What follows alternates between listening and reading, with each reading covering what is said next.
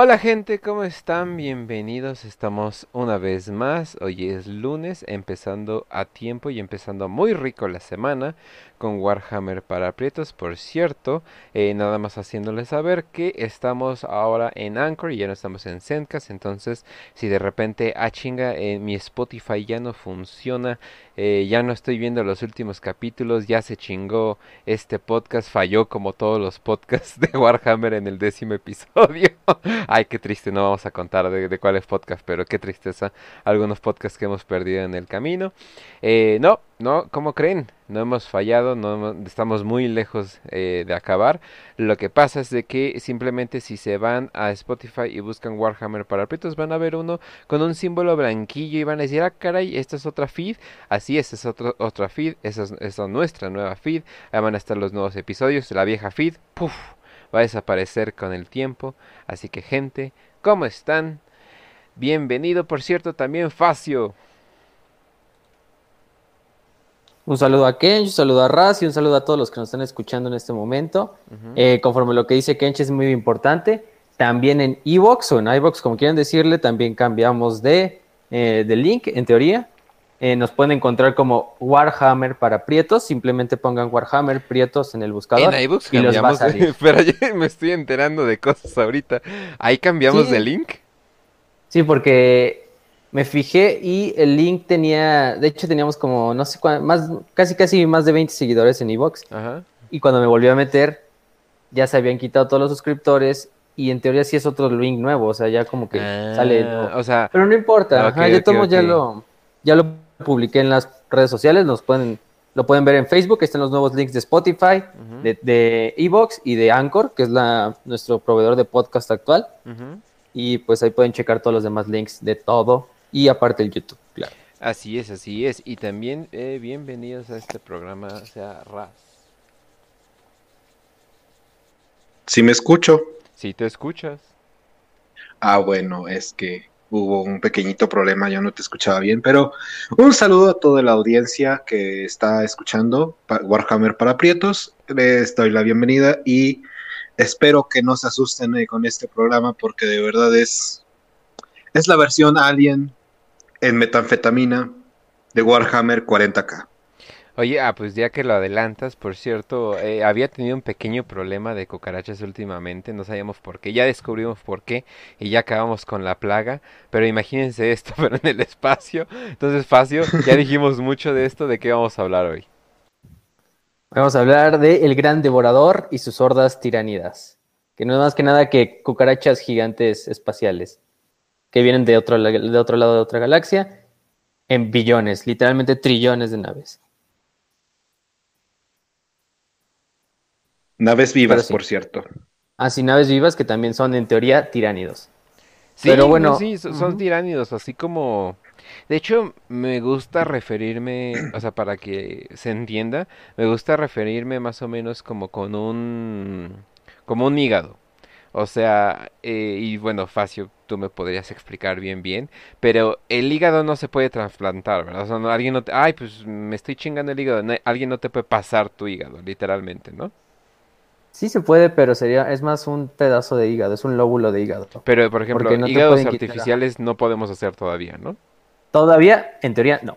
Ah, Ok, pero pues yo creo que porque- ya están ahí una empresa farmacéutica experimentando en O eso. sea, porque no es como el corazón que es una bomba, o sea, no es como los pulmones que son pues, igual un, tipo de bomba que se mueve, sino esto es mucho más complicado, sino esto es más bien todo un sistema eh, de procesos químicos que están pasando y hechos por pequeñas eh, células, ¿no? Si tú ves los tiránidos de lejos, simplemente ves un organismo eh, complejo y grande acercándose hacia ti, pero en realidad está hecho de pequeñas células cada uno con su función y estamos yo bueno voy a decirlo voy a decirlo pero tenemos eh, el ejército más organizado de toda de toda la galaxia no lo voy a lanzar ahí a ver qué opinan Sí, exactamente. También una buena analogía que hacen mucho con los tiranos es que es como un ecosistema espacial. Eh, es muy importante lo que dice Kench porque cada tiránido, desde el más pequeño tiránido, por ejemplo un Reaper, hasta la nave, hasta la avionave más grande que exista dentro de una flota enjambre, es solo una célula de ese gran organismo que es la mente enjambre. La mente enjambre eh, hay que entenderlo como este, también le dicen el gran devorador, a la entidad, por así decirlo, que es la mente eh, o el campo gestalt que manejan todos los tiranidos, es su mente compartida.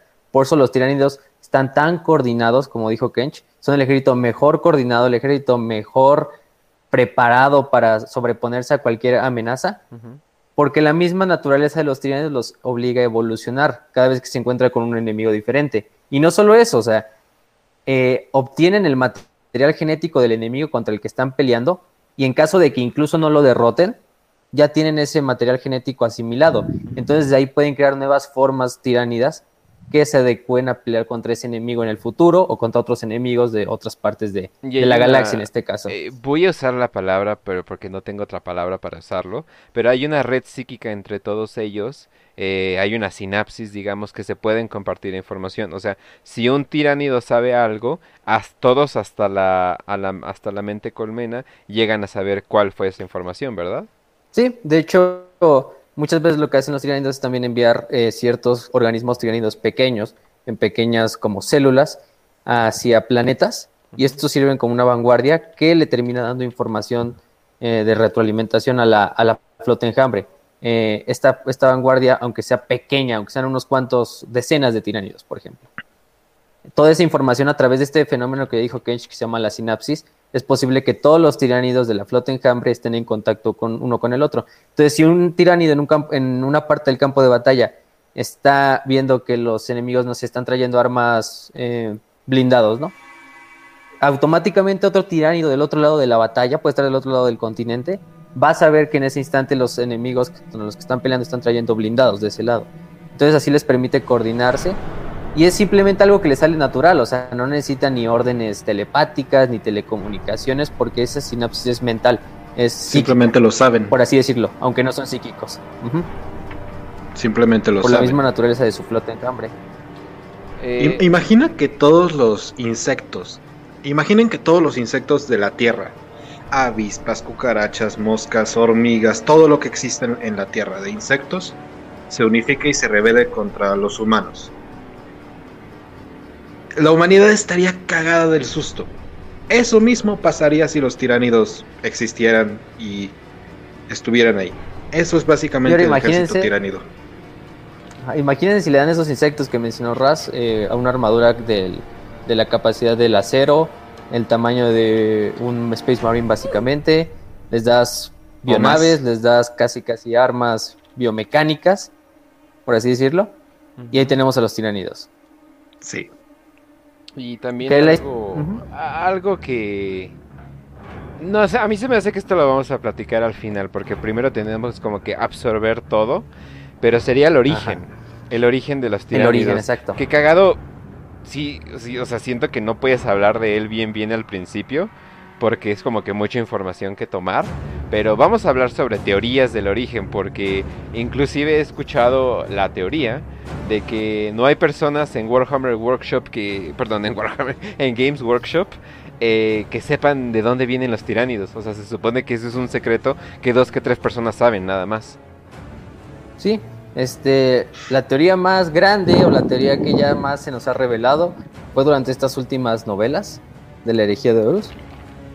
Eh, específicamente se nos habla de que eh, al activar el Faros, que es como un astronomicón chiquito, ya lo hemos dicho en varios episodios anteriores, eh, lo que hicieron el imperio para usar este mini astronomicón durante la herejía, porque el astronomicón estaba opacado por las tormentas de disformidad que habían invocado las fuerzas traidoras, lo que hace este pequeño faro que es de origen Necron, de hecho es un constructo Necron, eh, y es lo que pasa cuando prendes un foco o una luz en medio de la noche. Todos los mosquitos van a automáticamente a llegar hacia el, hacia el foco y van a estar volando hacia alrededor. Entonces básicamente lo que pasó fue un golpe psíquico, porque este Faros es un, eh, una baliza psíquica, eh, al final de cuentas. Lo que hizo fue atraer la atención de algo que rondaba entre el vacío entre galaxias. Algo que por cierto algo que por cierto repele completamente a lo psíquico, que es lo curioso, ¿no? Sí, exacto, o sea, y eso es muy importante porque los tiránidos, hay que entenderlo, no son de la Vía Láctea, no son naturales ni endémicos de la Vía Láctea. Vienen de otra galaxia o de otras galaxias, no sabemos todavía, eso sí es un misterio completamente. Por lo mismo, la disformidad no tiene jurisdicción sobre ellos, porque la disformidad solo tiene jurisdicción sobre la Vía Láctea, porque la disformidad nace de los seres vivos de la Vía Láctea. Eso es muy místico, ¿no? Sí. Eso es, muy eso, eso es algo que te quedas así muy pensándolo porque es como, es una dimensión al final en miniatura que solo existe sobre un pequeño pedazo del universo, ¿no? Que es la Vía Láctea en este caso. No, pero eso es bastante esotérico para Warhammer, ¿no? O sea, y de por sí Warhammer es bastante esotérico. De por sí. pero eso es bastante esotérico el hecho de que de que solamente, o sea, de que el warp está atado a la Vía Láctea. O sea, eso es muy mindfuck, así como que, espera, ¿qué? No debería ser todo el universo, y es así, no, pero nació debido a la Vía Láctea. Entonces eso quiere decir que hay otros warp de otras galaxias y como que tu mente explota simplemente. Sí, de hecho es ese terror cósmico, o sea, de, ya de por sí el caos y toda la disformidad es como pues, palabras mayores en cuanto nos referimos a eso. Y de repente verlo como que es simplemente un grano de arroz ahí flotando en el universo que es el de Warhammer, ¿no? Solo en una galaxia pequeña. Entonces sí. Lo que tú pensabas que era de miedo no es realmente el miedo, sino es simplemente la presa. El miedo está allá afuera. Entonces, para este entonces ya tenemos que las flotas enjambre, o el gran devorador, que es su mente enjambre, eh, ya había por lo menos asimilado unas cuantas galaxias, ahí podemos decir. No sabemos cuántas, y por eso le vamos a dejar la teoría final. Pero lentamente se fueron acercando hacia la Vía Láctea. Imagínense, si, el faro se prendió en el milenio 30, milenio 31, más o menos. Pasaron casi 10.000 años para que finalmente las flotas enjambre entraran a la Vía Láctea. Y solo entraran tres grandes, que serían las primeras, la vanguardia, por así decirlo. Y estas tres flotas en Cambria han hecho pues, un desmadre básicamente a todas las demás facciones. Y solo han sido la vanguardia. Se supone que las flotas enjambres y el gran devorador es, prácticamente puede absorber a toda la galaxia si quisiera de un, de un golpe, ¿no? Pero obviamente cada flota enjambre, también hay que decirlo, es como un organismo separado. Digamos, cada flota enjambre es un órgano de ese gran organismo que es el, la mente enjambre, ¿no? y al mismo tiempo cada tiránido es una célula de ese órgano o de ese tejido. Así es. Entonces... Básicamente el universo está cagado. pues... Sí. pues en pocas palabras sí, o sea, la Vía Láctea no le veo una forma de básicamente derrotar a los tiránidos más que, no sé, moviendo la galaxia del lugar o, o algo así. O lo que sea que chingados que el Rey Silente anda planeando, ¿no? Exacto, que tampoco sabemos todavía muy bien qué. Porque el Rey Silente, recuerden, fue uno de los primeros en contactar con, la, con las flotas en Cambre, porque se exilió de la Vía Láctea, pues, después de la caída de, los Necrones. Ok, entonces... Pero sí. Entonces, tenemos eh, unos seres alienígenas adaptables eh, que se comen la biomasa de cualquier otra cosa y que son inmunes al warp y por ende son inmunes al caos, ¿verdad? exacto. Entonces, por lo tanto, también son antipsíquicos. Hay que hablar ya de las flotas enjambre como tal. Eh, la flota enjambre es trillones, billones tal vez, trillones, y no estoy exagerando, de naves, de bionaves, porque son bioorganismos también tiránidos en cierta forma, que hospedan a más de trillones de organismos tiránidos pequeños no solo en estas naves van estas tropas, sino también ahí se crean estas tropas y se reciclan, por así decirlo, una vez que acabaron con un planeta, eh, para que sea más fácil el viaje. Entonces todas estas flotas van mm, lideradas por una nave que se llama las naves Narval, que son un tipo de nave que pues tiene el nombre como el este, el tipo como ese de delfín que tiene un, un pico, un cuerno grande en la, en el hocico, como los narvales. Y lo que va haciendo el narval es que los, obviamente los tiránidos no pueden viajar por la disformidad. ¿no? Toda su tecnología se basa en, en, sus, en, la biología. Entonces el narval va haciendo como un corredor en el que inhibe la gravedad y a través de ese corredor toda la flota enjambre puede ir detrás de él y se impulsa y va todavía más rápido que la luz. Obviamente no tan rápido como lo haría un viaje en la disformidad, por eso también las flotas enjambre se tardan tanto en llegar, se tardaron tanto en llegar a la Vía Láctea, pero lo que va llegando es haciendo este corredor pequeño, en el cual cuando van llegando a un mundo cercano, eh, la flota enjambre y su, y su propiamente colmena, lo que hace es que es tan psíquicamente tan poderosa, aunque no sean del warp, que inhibe todo, inhibe a toda la disformidad en el sector cercano. Entonces esto es un fenómeno que le conocemos como la sombra en la disformidad o Shadow in the Warp, que es básicamente la flota enjambre inhibe cualquier tipo de eh, energía psíquica de la disformidad, ya sea a través de comunicaciones, viaje disforme, eh, por ejemplo, también inhibe la aparición de demonios o las, a las grietas disformes, y por lo tanto el planeta que está eh, en objetivo de la flota enjambre no puede comunicarse para pedir refuerzos, no puede, sus naves no pueden salir del sistema, porque el viaje en la disformidad es imposible en ese momento. Y aparte, eh, también pasa algo muy curioso con los, con los psíquicos, o, por las razas psíquicas, es que también sienten como un sentimiento de, de muerte y de miedo así. De repente, a nivel planetario, toda la gente empieza a sentir un sentimiento de, que van a morir, de miedo, de terror. Muy eh, Lovecraftiano el pedo. Increíble. De hecho, de, hecho, en Battlefield Gothic 2, cuando juegas la campaña de los tiránidos y estás precisamente, eh, hay una parte de la campaña donde se supone que la, narrativa es desde cómo te ven y te ven como el monstruo. Eh, básicamente, entonces hay una parte en la que, sin spoiler, ¿no? Aguas spoiler, está un navegador. Terminan en el ojo del terror, terminan en el ojo del terror, ¿no es cierto? Sí. está un navegador y por la misma sombra de la disformidad, por la misma, por el mismo Shadow in the Warp, básicamente el güey se suicida. Porque, porque le da tanto miedo lo que está viendo de los tiranidos que se suicida, se mata. Y el, capitán de, la nave pide otro navegador, tiene que pedir otro navegador porque se jodió. Exacto, y, e, eso, y eso pasa con los, por ejemplo, y eso es con razas, digamos, ese sentimiento de terror es con razas psíquicas, pero leves, como los humanos, ¿no? Eh, o sea, la mayoría de la población humana no tiene poderes psíquicos como tal, tal vez son psíquicos, pero de bajo nivel, o tienen cierto porque al final tienen un alma y esa alma se refleja en la disformidad, pero en el caso de los psíquicos, como me lo dijo Raz, los psíquicos, los navegantes, los astrópatas, básicamente se empiezan a quitar la carne de los ojos, arrancan los ojos, muchos se suicidan, empiezan a tener visiones de la mente enjambre, de todos los millones de organismos tiránidos.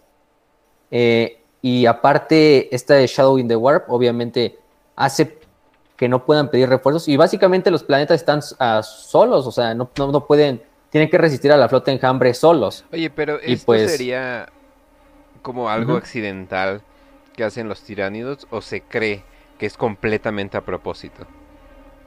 Eh, yo creo es más como un efecto, o sea, no es como, pasivo, digamos. No es como que algo que la, flota enjambre diga, vamos a echar una, sombra en la disformidad, no. Es como que ya la flota eh, enjambre intrínsecamente tiene esta como aura antipsíquica alrededor de ella. Es como un reflejo de parte de su propia mente enjambre. Como una sombra, ¿no? Sí, por eso le dicen así, porque es como una... Incluso los que alcanzan a ver dentro de la disformidad pueden ver que la disformidad como que se atenúa y en esa zona es como si hubiera una sombra prácticamente, como lo dice el nombre. Entonces esta sombra es de donde recibe el nombre. De hecho, hay un, el inquisidor Creepman, que fue uno de los primeros en descubrir a los... Bueno, fue de hecho el primero en descubrir a los tiranidos. Basado. Eh, intentó mandar un mensaje a través de su eh, telépata, bueno, de su astrópata más bien, eh, para advertir a otros mundos. Y el astrópata estuvo horas literalmente intentando enviar el mensaje, meditando, y cuando por fin logró enviar el mensaje salió de la cámara prácticamente con los ojos ensangrentados, con la nariz ensangrentada, con los oídos ensangrentados. Se cayó el sistema, señor. Y casi al borde de la muerte. Uy, se nos cayó el sistema. Voy a arrancar el ojo. Y ya prácticamente estaba así, casi al borde de la muerte. O sea, no se sabe si se murió, ya al final quedó como en coma, pero sí, es muy, es muy fácil que estos queden en coma. Entonces sí, ya... Es Warhammer, para ellos es normal. No, no hay tanto problema. Hay, peores cosas como que te posea un demonio ahí. Pero sí, entonces también al mismo tiempo inhibe a la, disformidad y los, por lo tanto los demonios es muy difícil que, que aparezcan en ese momento. Solo sería a través de un poder psíquico disforme que sobrepase a la sombra de la disformidad, pero eso no es fácil, obviamente. Eh, ya cuando llega esta flota enjambra al planeta, lo que pasa es que pues la flota, el planeta ya no tiene con qué defenderse, la flota enjambre rápidamente desembarca el mayor número de bioorganismos en, el planeta, destruye todo, mata a todos y aparte las naves se estacionan sobre el planeta, las naves em, empiezan a aventar como unos eh, tubos que se conectan al planeta. Todos los organismos en el, en el planeta van a, auto sacrificar, bueno, se van a sacrificar en ciertas, les dicen Em, albercas de digestión o digestive pools, que son como em, pues albercas de ácido donde se van los guerreros tiranidos una vez que ya acabó la batalla y se autoinmolan para que la flota en cambre los digiera y puedan ser usados en el futuro para crear nuevas formas. Asimismo, con todos los organismos nativos del planeta, animales, plantas, eh, humanos, especies inteligentes, incluso microbios. Si uno no pensara como una persona y pensara, digamos, como un ser astral o algo por el estilo, simplemente vería un organismo como un mosquito gigante chupando todo lo que hay de un planeta yéndose, ¿no? O sea, o sea así, así lo verían, ¿no?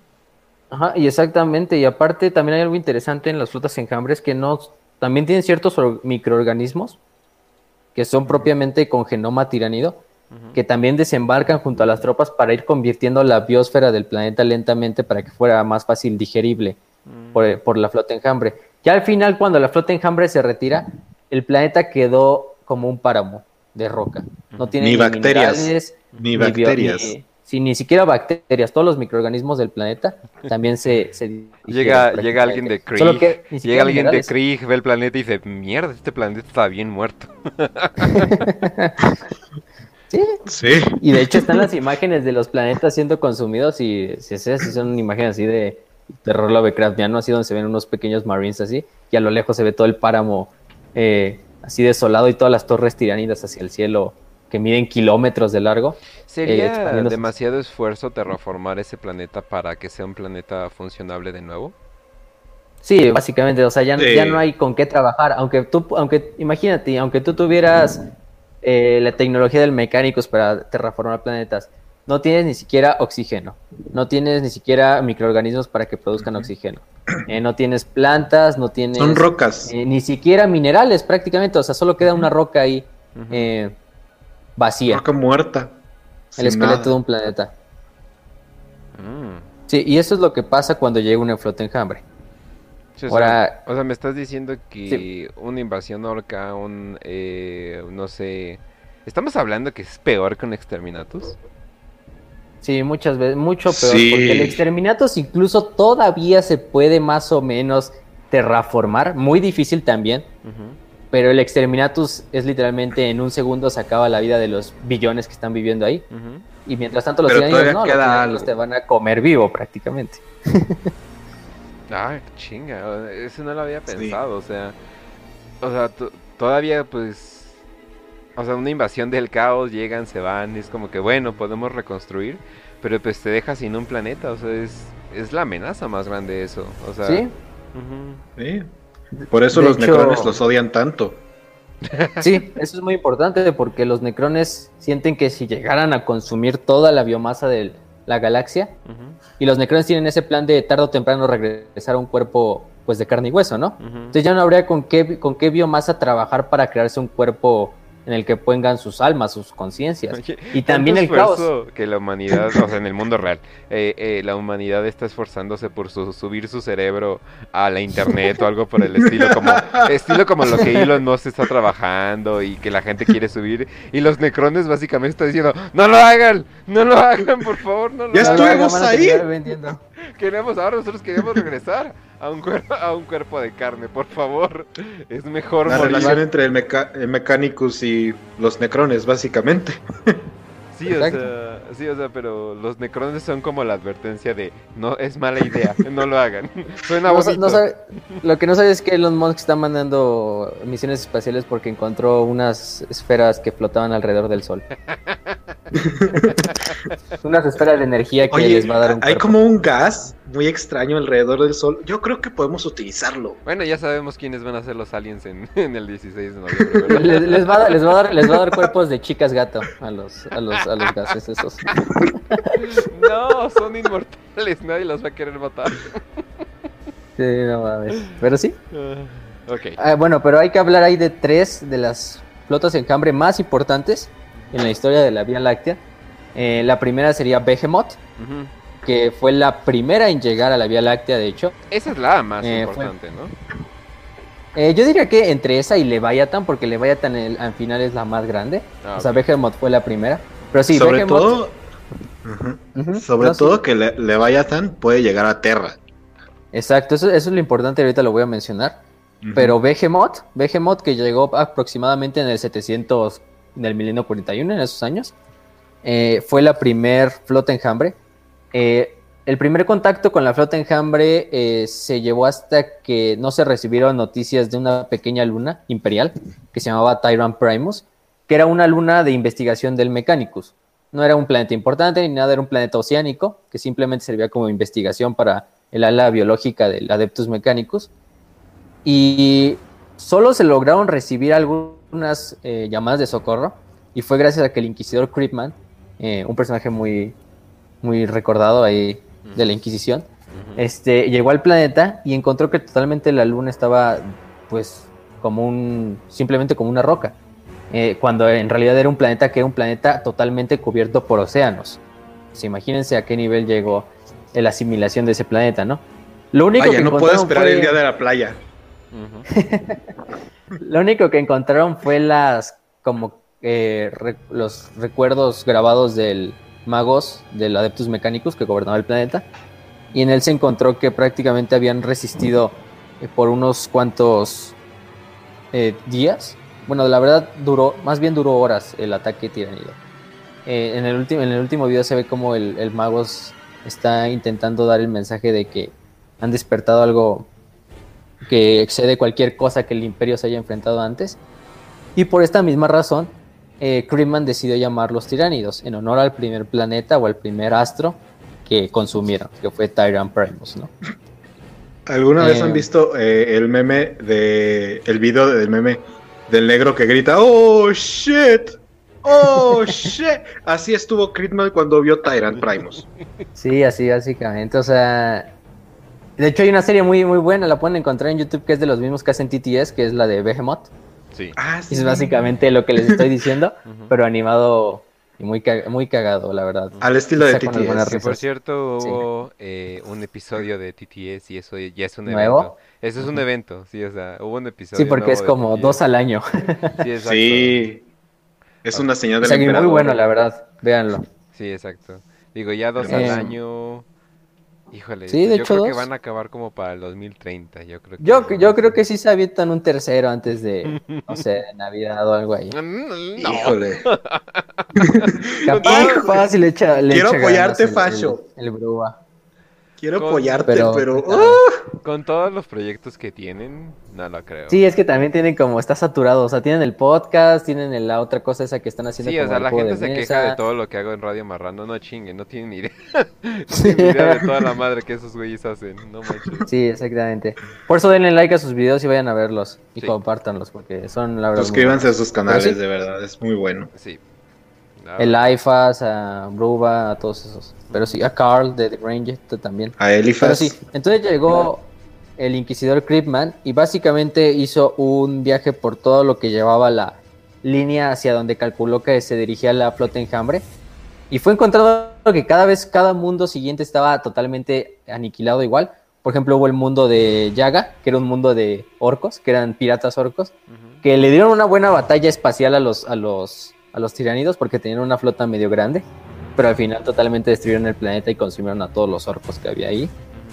Eh, y así fue, lle- llegó a Solobnans, de hecho la flota enjambre llegó a Solobnans, que si recuerdan es el mundo tumba de gobernado por Trasin el infinito, pero totalmente es como si Solobnans fuera un, un, un obstáculo en el camino y la flota enjambre en vez de atacarlo simplemente se desvió para evitarlo, porque conocen No. el peligro que representan los necrones No. No. y, más y más que nada Trasin. No, ¿y qué, y, y qué biomasa les van a chupar? Sí, o sea, no hay nada, más que los minerales podría ser, pero pues fuera de ahí eh. No, no hay nada. Ah, de provecho. Y además les costaría mucho a la flota enjambre. Pero sí, hagan de cuenta, Eh. las flotas enjambre se mueven lentamente. O sea, esto está pasando, toda esta primera guerra tiranida está pasando prácticamente en décadas. O sea, el mientras Crisman va siguiendo a la flota enjambre, pueden, pasaron décadas, o sea, años. Eh, finalmente llegan a Macrash, a Ultramar, que es el reino de los Ultramarines, ese pequeño espacio del imperio gobernado por ellos, por la Legión. Eh, y ahí se desembocó en la batalla de Macrash. Este, Crisman logró avisar a los Ultramarines que se acercaba a la flota enjambre y los eh, Ultramarines hicieron una gran defensa sobre, eh, sobre el sistema. Pero al principio salió muy mal porque siempre fueron así de, no, es que hay que seguir el Codex Astartes y no sé qué. Pero pues a la larga el Codex Astartes no sirvió para ni madres porque los tiranidos siempre se adaptaban mejor a las tácticas de los Space Marines. El Codex Astartes fue escrito antes de que supieran de la existencia de los tiranidos, ¿verdad? Sí, fue de hecho al final de la herejía, bueno, ya a finales de la herejía. Ah. Entonces sí, o sea, por eso al final Marnius Cargal dijo, pues deséchenlo temporalmente y vamos a, hacer esta defensa nosotros solos, ¿no? Y lo que hizo Marnius Calgar, que es el líder de capítulo de los Ultramarines, fue defender el planeta Macra, que es la capital de Ultramar. y, gritar. Y gritar como loco de Courage and Honor. Pero sí. Y funcionó. Básicamente toda la, toda la, toda la ala de veteranos de la primera compañía murió, fue aniquilada completamente, los que visten armaduras de exterminador. Y son ultramarines. y son ultramarines de lo mejor, o sea, y fueron totalmente exterminados mientras defendían la, el polo norte del planeta y las bases que estaban ahí. Eh, bueno, no sin antes, obviamente, cuando encontraron a la primera compañía, la primera compañía estaba totalmente muerta, pero a su alrededor montañas de miles de tiránidos, ¿no? Eh, muy épico, la verdad. Al final, solo se logró mientras eh, a partir de que la Battle Fleet Tempestus, que es la flota de batalla más grande del sector, llegó a, ayudar a Ultramar. Y lo que hicieron fue aventar una nave clase Emperador contra el centro de la flota enjambre y detonar sus motores de la disformidad. Lo que básicamente pasó es que aniquilaron al centro de la flota enjambre, que en el centro de la flota enjambre se encuentra un organismo que se llama Norn Queen. Y esta Norn Queen sirve como, em, pues como la reina principal de esa flota enjambre. Es como un, una baliza de la mente enjambre en general, pero solo para esa flota. Entonces destruyeron así, pero básicamente McCrack no se recuperó hasta 100 años después, o sea, ni siquiera los Ultramarines, que son el capítulo como más conocido y más venerado. de Ultramar, de la región pues mejor cuidada del imperio. Sí, exactamente. Y pueden, pueden, pueden ver a la, al Battlefleet Behemoth, la, digo, la High Fleet Behemoth, la pueden identificar fácilmente porque su eh, caparazón es negro de los guerreros tiranidos, pero la carne de los guerreros tiranidos es roja. Entonces también así se identifican las flotas enjambre según su esquema de colores. Es mucho más difícil que, por ejemplo, las legiones astartes o los mundos astronave. Pero sí, o sea, los tiranidos tienen como un exoesqueleto. Y aparte tienen eh, pues su propio, como una versión más ligera del exoesqueleto abajo. Y siempre va entre dos, eh, dos patrones de colores por lo general, eh, por ejemplo, en el caso de Behemoth es el rojo y el negro. Luego está Kraken, que por ejemplo es rojo y blanco hueso, más o menos de ese color. Que Kraken llegó hasta el 1992 del milenio 41. Lo que hizo fue es que la fue la más altamente coordinada porque Behemoth eh, iba solo en una, eh, como en un brazo, pero Kraken sí se dispersó en varios como brazos pequeños de la flota enjambre. Entonces atacó muchos mundos al mismo tiempo. De hecho, tenían un culto Gene Stealer, que vamos a hablar un poquito más al rato, en un planeta Icar 4 del Imperio. Y fue como un primer ataque para hacer que el Imperio se medio desnivelara en esa región y pudieran atacar. Y aparte es más famosa porque atacó el mundo astronave de Inyanden, que hablamos en el capítulo pasado, que es ese mundo astronave que pues prácticamente quedaron casi todos muertos. Y por eso usan muchos constructos de, constructo Eldar. Eh, solo fue mediante el rescate del príncipe Iniel. Eh, igualmente también el avatar de Kane y, prácticamente todos los soldados del mundo astronave que pudieron destruir al, al Swarm Lord que dirigía a, las fuerzas tiránidas, ¿no? Sí, ese es, que también son Eldars.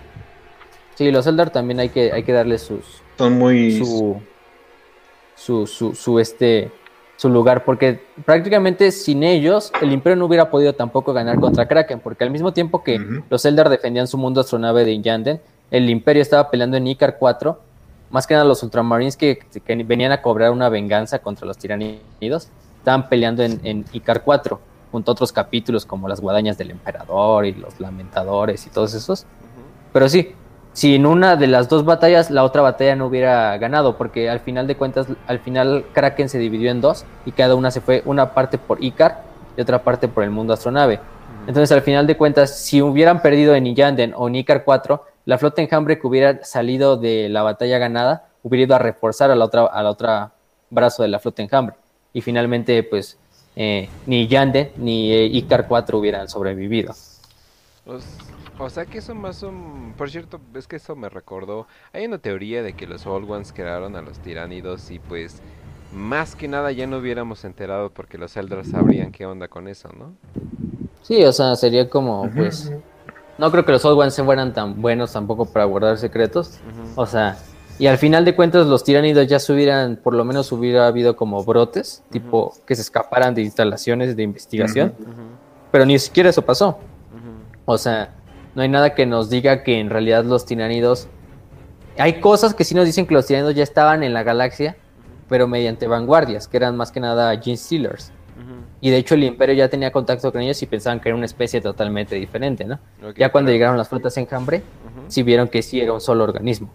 Ok, sí vamos a hablar de, bueno, más o menos. Sí, sí vamos a hablar de los cultos, entonces todo perfecto. Los Gene Stealers son los Sims de los tiránidos. para que entienda la audiencia. Bueno, y ahorita vamos a explicar un poquito. Los cultistas, pero vamos a explicarlo a su tiempo. De hecho, bueno, y la siguiente, la última más grande flota enjambre es Leviathan, que acaba de llegar en el milenio en el milenio 41, en el 997. Es la más grande de todas. y la peculiaridad está es que el 2020 de este mundo, ¿verdad? Son muchos 2020. Sí, el, el, último milenio, el último siglo del milenio 41 es como el 2020 prácticamente. Ajá. Del 990 para adelante. Sí, bueno, ¿Qué crees? Se cayó Cadia. ¡Ay! Oye, ¿qué crees? Se cayó Cadia. llegó Leviatán, llegó el rey, el rey, el, rey silente. Ajá, hubo el despertar psíquico. O sea, puta madre, si madre. un chingo de cosas. Sí. Exacto, y, y finalmente Leviatán. se cogió una Elder chichona, ¿no? Ahora tenemos una emperatriz Zelda. No. Joder, Qué asco. no, no sé por qué me imaginé una emperatriz Zelda. Pues. Pero sí, este. La peculiaridad de Leviathan es que mientras Kraken y Behemoth llegaron del este galáctico, eh, Leviathan llegó desde abajo de la galaxia. O sea, es algo medio raro, ¿no? Llegó desde abajo de la galaxia a diferencia de las otras dos flotas en Cambre. Y es la más grande. Es fácilmente identificable porque su patrón de colores es como eh, el exoesqueleto es blanco, pero las placas de armadura de los tiránidos son moradas. Eh, entonces, eh, fue también descubierta por Creepman. Entonces esto parece ser una, si podríamos llamarle cultura completamente distinta, ¿no? Sí, y de hecho se dice que las flotas en Cambre compiten entre ellas. No se atacan entre ellas, pero sí compiten. O sea, digamos, si hay un mundo al alcance, las flotas enjambre sí van a mandar eh, vanguardias para que otra flota enjambre no lo tome y lo tomen ellos antes. Aunque al final de cuentas todos respondan a un mismo gran devorador, ¿no? O, sea, hay, competencia del más fuerte, a pesar, ¿no? Sí, porque también hay flotas muy pequeñas, como flota enjambre eh, Gorgon, Cronos, Uroboros y todas esas. Pero si las tres grandes son las más grandes de todas, las que más compiten entre ellas. Y por lo tanto Leviathan, al ser la más grande, eh, también fue descubierta por Critman porque Creepman prácticamente pues, es un inquisidor, puede vivir bastante tiempo, o sea, hagan de cuenta, Behemoth fue en el 700 y ya estamos hablando en el 900, o sea, mínimo ya Creepman ha de drogas son una maravilla y solamente se las dan a la elite de la elite. Eh, y los demás, pues buena suerte viviendo hasta los 40 años. si es que te va bien. 20 años porque eres de la guardia. Ay, no, ya valiste. O 30 si eres un trabajador ahí de una fábrica y te va a dar cáncer de pulmón y te vas a morir. Sí, exacto. Es así de, pues tenemos tratamiento, pero eres un trabajador. Pero, pero, tú, pero tu pago es tu deber hacia el emperador, entonces ni modo. No hay medicinas, joven, pero mire, aquí está un rosario del emperador. Rézale que te cure, a ver si te cura. Y capaz si lo cura, pero bueno, eso es otra historia. Y no solamente te mantienen joven, sino de que o sea, de que, o sea, de que vives, sino de que te ves de la edad, o sea, O sea, este Eisenhorn creo que siempre se ve como un señor de 40 años, entonces como que a la verga sí Sí, ya, ya, ya en los últimos libritos sí ya está medio viejón, pero... Eso fue pues, por otra desnave. Pero pues sí, o sea, también el güey ha pasado casi 800 años vivo, o sea, tampoco Y podemos pedirle También eso fue por otras cosas que se andaba, que Sí. andaba metido en. Ajá. En algunas cosas no- turbias, pero sí. lamentablemente no es su comillera, pero bueno. Entonces, Y- Finalmente Leviathan llegó a Tarsis Ultra, eh, es un planeta ahí, se destruyó un brazo de, de la flota enjambre, gracias a que muchos regimientos de la Guardia Imperial, ciertos capítulos astartes, ciertos eh, miembros de la Death Watch, lograron destruir este, este pequeño brazo. De, de hecho, es la mitad de Kraken, fue totalmente destruida en Tarsis Ultra. Y lo que hizo este Gripman fue hacer como un cordón, ¿no? Alrededor de algunos mundos. eh, con el tiempo, con el fin de ganarle tiempo a la Battlefleet Solar y a la Battlefleet Tempestus a que se organizaran y mandaran refuerzos hacia la, hacia la zona. Entonces lo que hizo fue hacer como un cordón en el cual, cual los planetas que estuvieran dentro de ese cordón esta- los destruía con exterminatus para que las flotas enjambre no pudieran consumirlos y no pudieran sumar más organismos a la flota. Imagínate Ajá. que fue expulsado de la Inquisición por ser, Por ser muy extremista. cruel. Eso sí ya son palabras mayores. Sí. O sea, también evacu- evacuaba los planetas, claro, tampoco era un ojete, pero los evacuaba, pero pues destruyó docenas, quizá casi un centenar de planetas humanos. Eso es como escuchar Este, de que alguien lo sacaron con del. Klan por ser demasiado racista, ¿no? Es como que... Exacto. ah. Pensé que eso es lo que Y así es, o sea, Kripman finalmente lo expulsaron de la Inquisición, como dijo este Raz. Eh, a Kripman le vale, o sea, Kripman sigue siendo un inquisidor ahí, sigue peleando contra las fuerzas tiránidas. Eh, desde las sombras, pero ahí sigue. Eh, lo que hizo fue finalmente desviar a la, a la flota enjambre, la desvió hacia un imperio llamado Octarius, que es un imperio orco. Es el imperio orco más grande quizá en el milenio 41. Eh, lo hablamos en el episodio de los orcos, de hecho. Y se volvió como una guerra sin fin en la cual Leviathan, la mayor parte de Leviathan está peleando contra el imperio orco de Octarius.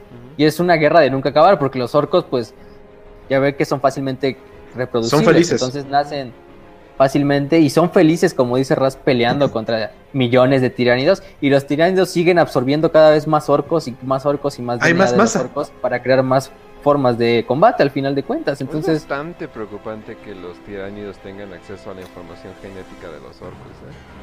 Exacto. O y de que los hecho, orcos tengan la experiencia de pelear contra los tiránidos. Eso sí. Ajá, y ese es, ese es el problema, porque también hay muchos orcos de la galaxia que van a Octarius porque dicen, ahí puedes encontrar una buena pelea. Y literalmente van todos hacia Octarius. Gaskul. Gaskul, Gaskul fue a Octarius a ayudar a los, a los eh, emperadores orcos de ahí a pelear contra los tiránidos.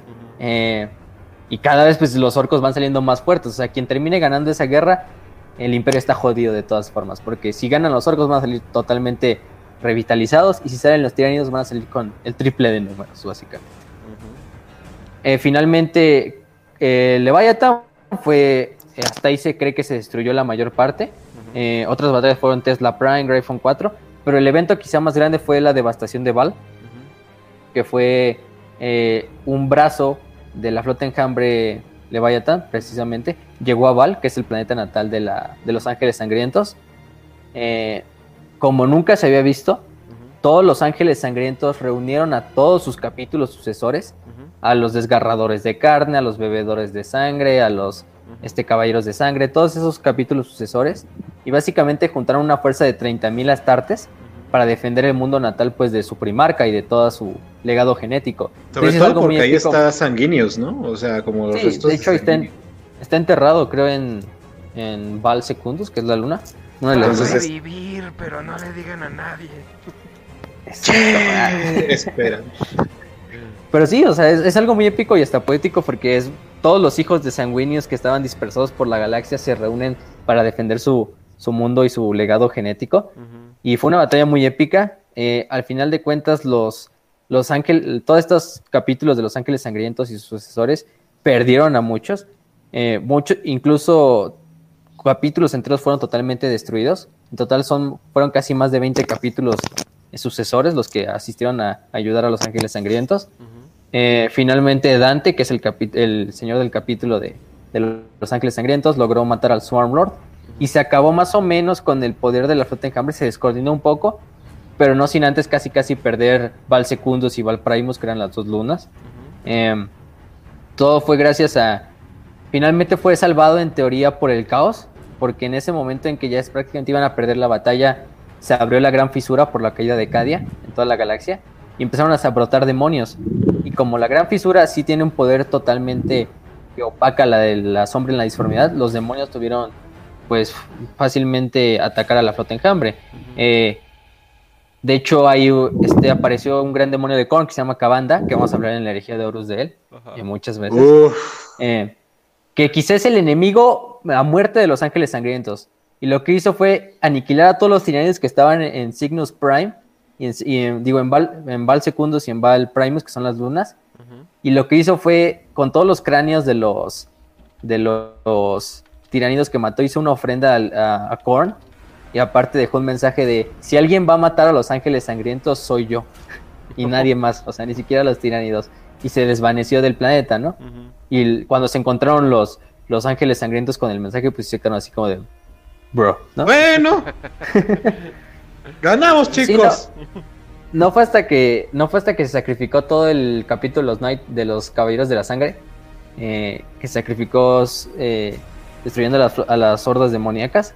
Y finalmente Gilliman llegó con refuerzos primarios y con, con una gran flota a ayudar a lo que quedaba de, de Val y a destruir a lo que quedaba de los tiránidos y de los demonios.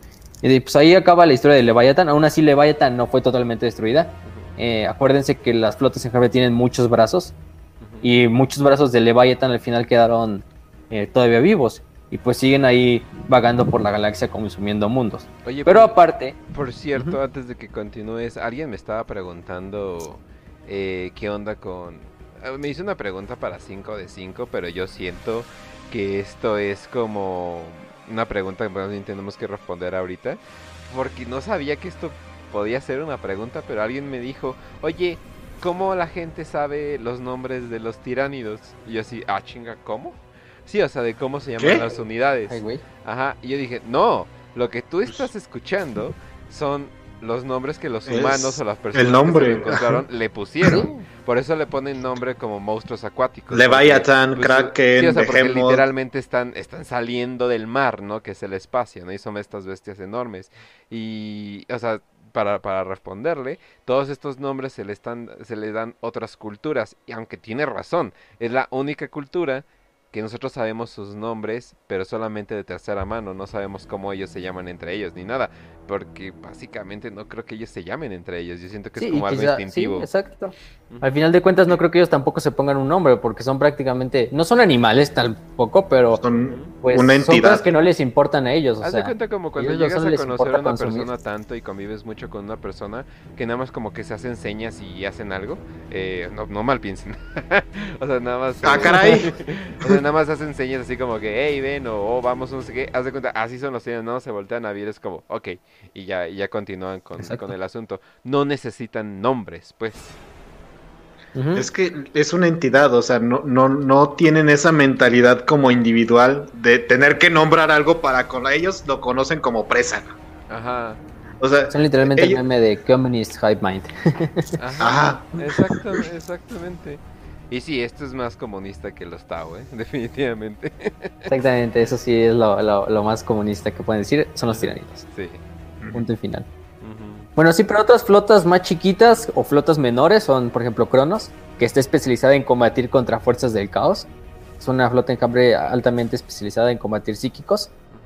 Eh, Gorgon, que invadió el Imperio Tau y casi lo. Y, los imperios, y el Imperio Tau pudo nada más por la ayuda del Imperio de la Humanidad e incluso los Dark Eldar.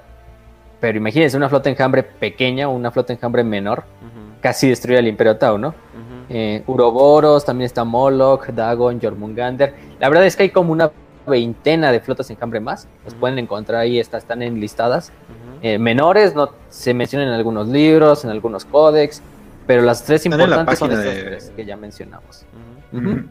Están en la wiki, están en el Lexicanum, las pueden encontrar también ahí. Y, si quieren ver algo más interactivo, creo que hay en la página de Games Workshop hay una ah, sección de Warhammer 40k y te aparece el mapa de la Vía Láctea y todas las este facciones. Todas todas las facciones y ahí te aparece de dónde viene cada cada cada ay cómo se llama esta pendeja ¿Flota enjambre? flota enjambre Ujú, Y está actualizado. Sí, está Ajá. muy bueno. Y lo acaban de sacar hace como pues, dos meses, yo creo. Sí, y está es un muy- mapa pero está interactivo lo muy pueden bueno. ver. Y Games Workshop se está poniendo vergas, ¿eh? Yo siento que sí se están Sí. preparando para, para hacer cosas. Sí, están haciendo buena campaña de... Sí, están como- haciendo algo como- grande Como rapero de SoundCloud se vienen cosas grandes. Ajá. De hecho, el 31 van a, el del 31 van a, acaban de anunciar hoy una miniatura conmemorando el 31 de diciembre, que es el día de Warhammer, Ajá. eh, que es un nuevo modelo de Terminator, de un capellán en armadura de exterminador. Y uff, está muy buena, está muy bonita la, la, la miniatura, pero quién sabe qué hagan ese día, la verdad sí. Yo creo que sí van a sacar algo grande el 31. Bueno, obviamente o más novelas o algo así porque De hecho acabo de ver que Ping Pong pinta cuando nos escucha y de hecho estaba escuchando que, bueno, ya he visto uno que otro comentario de gente que dice que pinta mientras nos escucha. Eh, entonces sí, hablen, hablen de miniaturas. Al parecer es relevante las miniaturas para nuestra audiencia. Un saludo a L5 también que pinta mientras nos oye. ah, sí, y el, y el vaya que pinta. A ver. Ajá, ok, Es un buen y hobby. bueno, eso sería en cuanto a mentes, en, en mentes enjambre, eh, flotas enjambre, perdón. Ajá. Y ahora creo que sería Oh, bueno hablar de los, bio- de los mencionaste. bioorganismos. Sí, está ¿Cuál? muy bonita. Lo que acabas de mencionar. Ah, Ok. ¿sí ya la viste? Ah, ok, ok. A La- ver, la bueno, no hay que seguir Oh, bueno. en el tema. A ver. no hay que ir- Sí, sí, sí, ya, ya. A ver, bueno, ya. Eh, bueno, hay que hablar de los, de los bioorganismos. Ok. Quizá desde el más básico hasta, hasta los más avanzados. Eh, no podemos mencionar a todos porque hay una, varia- una variedad muy son grande. inmensidad de tiránidos Sí, o sea, y en Codex algunos ya están, bueno, algunos ya ni se mencionan, son del viejo lore, o bueno, son de Codex antiguos, entonces no sabemos si siguen siendo canon, pero ahí hay muchos, o sea, pero Pues- los principales, Técnicamente son infinitos, Sí. ¿no? O sea, dependiendo de la situación, dependiendo lo que lo que salga, más que nada estos Evolucionan. como- O sea, eh, la evolución también tiende a caer en ciertos estereotipos. Entonces, más que nada como que estamos describiendo los estereotipos de, porque por ejemplo, me imagino que los tiranios que están peleando con los orcos, no sé qué chingaderas han, en- han estado creando ahí.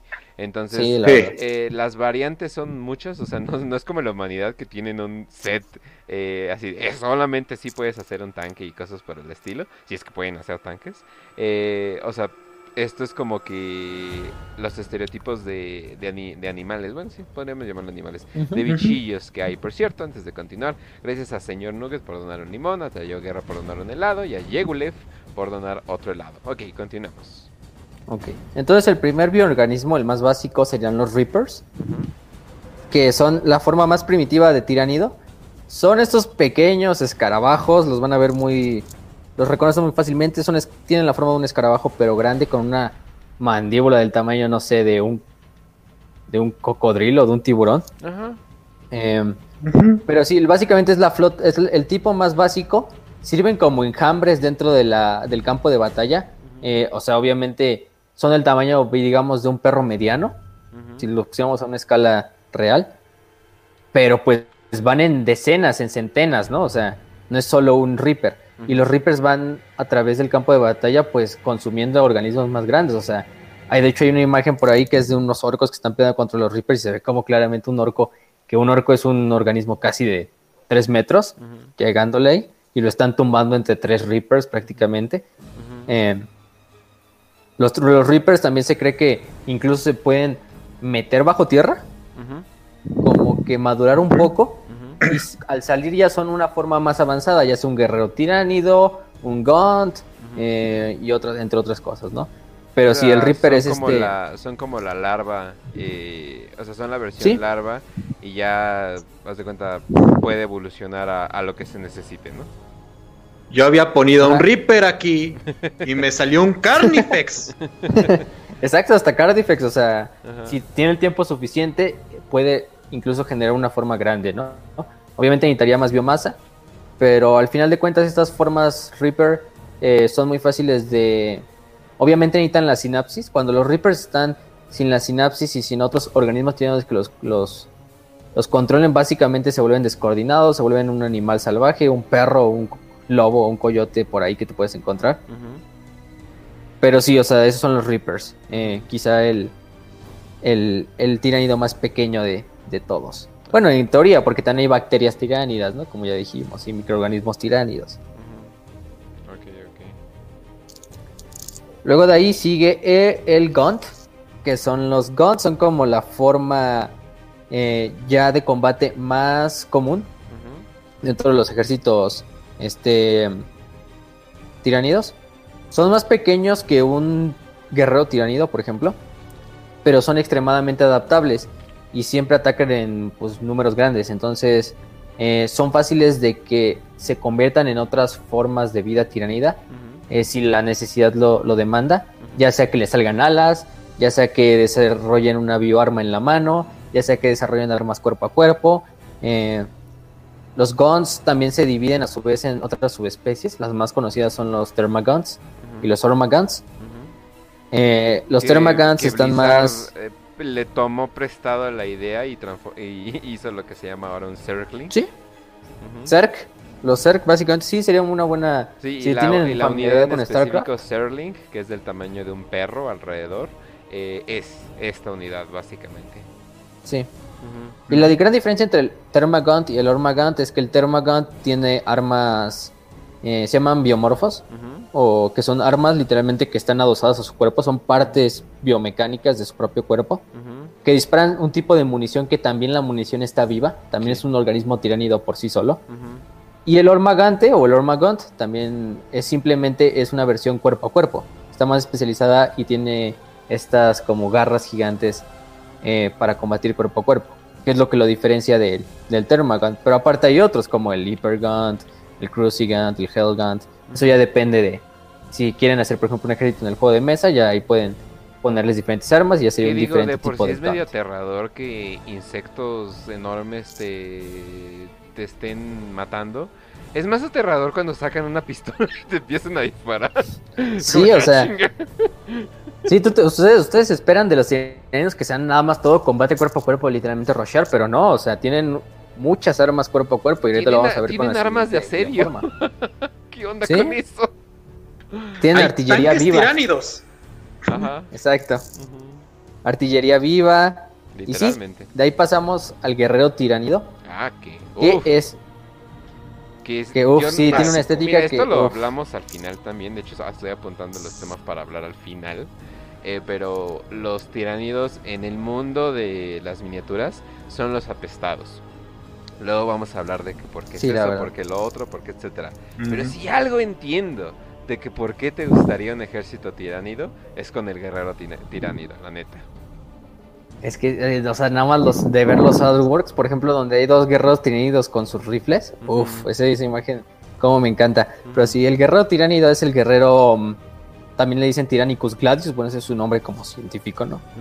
Es el tipo de combate segundo más utilizado después del Gaunt. Pero el guerrero tiránido sí está especializado en simplemente en combate. Puede ser combate cuerpo a cuerpo porque sí está armado con estas eh, grandes como guadañas biomecánicas que tiene. Pero aparte muchas veces van, van armados con armas de eh, biomorfas. Estas armas biomorfas que ya sabemos que son partes de su propio cuerpo. Y el guerrero tiránido sí mide máxicamente como dos metros y cacho. O sea, está casi casi al nivel de un Space Marine o muchas veces al nivel de un Space Marine en cuanto a fuerza física y en cuanto a altura y en cuanto a mm, eh, kilotaje y todo eso, ¿no? Sí. Pero sí, y dependiendo pa- para qué se necesite, usualmente los que tienen armas biomorfas son más chiquitos. Aunque. Vaya que es fálico el pedo que traen, ¿eh? Las es que las armas las tienen al nivel. Así literalmente disparan Sí. de la cadera. Entonces nada más es un tiránido apuntándote y es así como que. "Ah". sí, es que tienen, ti- tienen los bracitos grandes que son los que traen las guadañas y Y te aparte traen los brazos pequeños que van agarrando el arma. El la munición está viva, es como. "Hmm". Sí, o sea, E- Este, este comentario hizo sonrojar a un Dark Eldar, por cierto. Bueno, bueno, bueno, entonces. Ajá. Pero sí, ese es el guerrero tiránido. No hay mucho que decir. Obviamente, al ser el guerrero, es la forma de combate más también dinámica. Sí. Aparte del Gaunt. Eh, es Son como simplemente los- son como actúa los- como, son como un guardia imperial. Marines, pero- Son como los Space Marines. y más bien como un Space Marine. Les puedes poner lo que quieras. O sea, les puedes poner lo que quieras. pueden hacer varios tipos de combate. Es como que, ay, mira qué bonito, tienes tantos, Sí. tienes tantos estilos. Y de hecho aquí tengo el, aquí tengo el, el- el dato, y, o sea, miden 2 metros 40 y Ajá. pesan una tonelada 200 Holy kilos. shit. O sea, háganse, la- háganse la idea de Y son rápidos. es un guerrero tiránido. Ajá. Ah. Y son fuerzas Y de son choque, son como un Stormtrooper, como una tropa de asalto, eh, como le dicen en los ejércitos, por ejemplo, los ejércitos alemanes, que eran tropas más especializadas que el soldado alemán normal, por ejemplo, Ajá. Pero un tipo más elite y más preparado para el asalto. Y esos son los guerreros tiránidos. También le dicen una Shock Trooper, Tyrant y Shock Trooper. Bueno, eso ya es muy viejo, pero igual De también. hecho, pues, pueden un, dato rápido. Ajá. Un dato, cuando están, ha- hay un momento en, eh, creo que es el 992, 993, del 41, que está la batalla de Fecundia. Y precisamente son tiránidos que están atacando un planeta como un mundo forja. Y están los Dead Corps of Krieg, que para los que sepan de lore son uno de los regimientos más pesados que tiene el Imperio de la Humanidad. Ese Imperio de la Humanidad, ese regimiento de los Dead Corps of Krieg, se la vieron negras, negras, pero horribles. Literalmente yo creo que nada más por la psicología súper endoctrinada que tenían en el, en el emperador sobrevivieron. Y además Y, los, y ese, los Kriegs están súper autistas, entonces sí. Ajá. sí, o, o sea, e- estamos hablando de que es el guerrero perfecto de la Guardia Imperial. Y esos cabrones literalmente estaban peleando con puros guerreros tiránidos, con puros warriors. Uf. Mm. Entonces estamos hablando de palabras mayores con, con lo que sigue. Ok. Bueno. Y uff, entonces, qué estética, la verdad. La neta. Creo que es mi. Neta, neta. Y vamos a la siguiente unidad que también es la serie favorita de muchos de los noventas, Gárgolas. Las gárgolas. A las gárgolas simplemente sirven como fuerzas de reconocimiento, también de ataque aéreo, obviamente. Son tiránidos que muchas veces incluso son un equivalente a un guerrero tiránido, pero si le pusiéramos alas. Sí. Eh, también se, se maneja así. Eh, la gárgola también va ligero. armada. Tienes que hacerlo más ligero por consecuencia, pero bueno. Sí, obviamente, por ejemplo, no tiene las patas traseras, tiene más bien como una cola que Ujú. termina con un aguijón. Pero sí también tienen un arma, tienen unas armas especiales que disparan bioplasma, que es una versión de munición plasma de, de los tiránidos, biológica.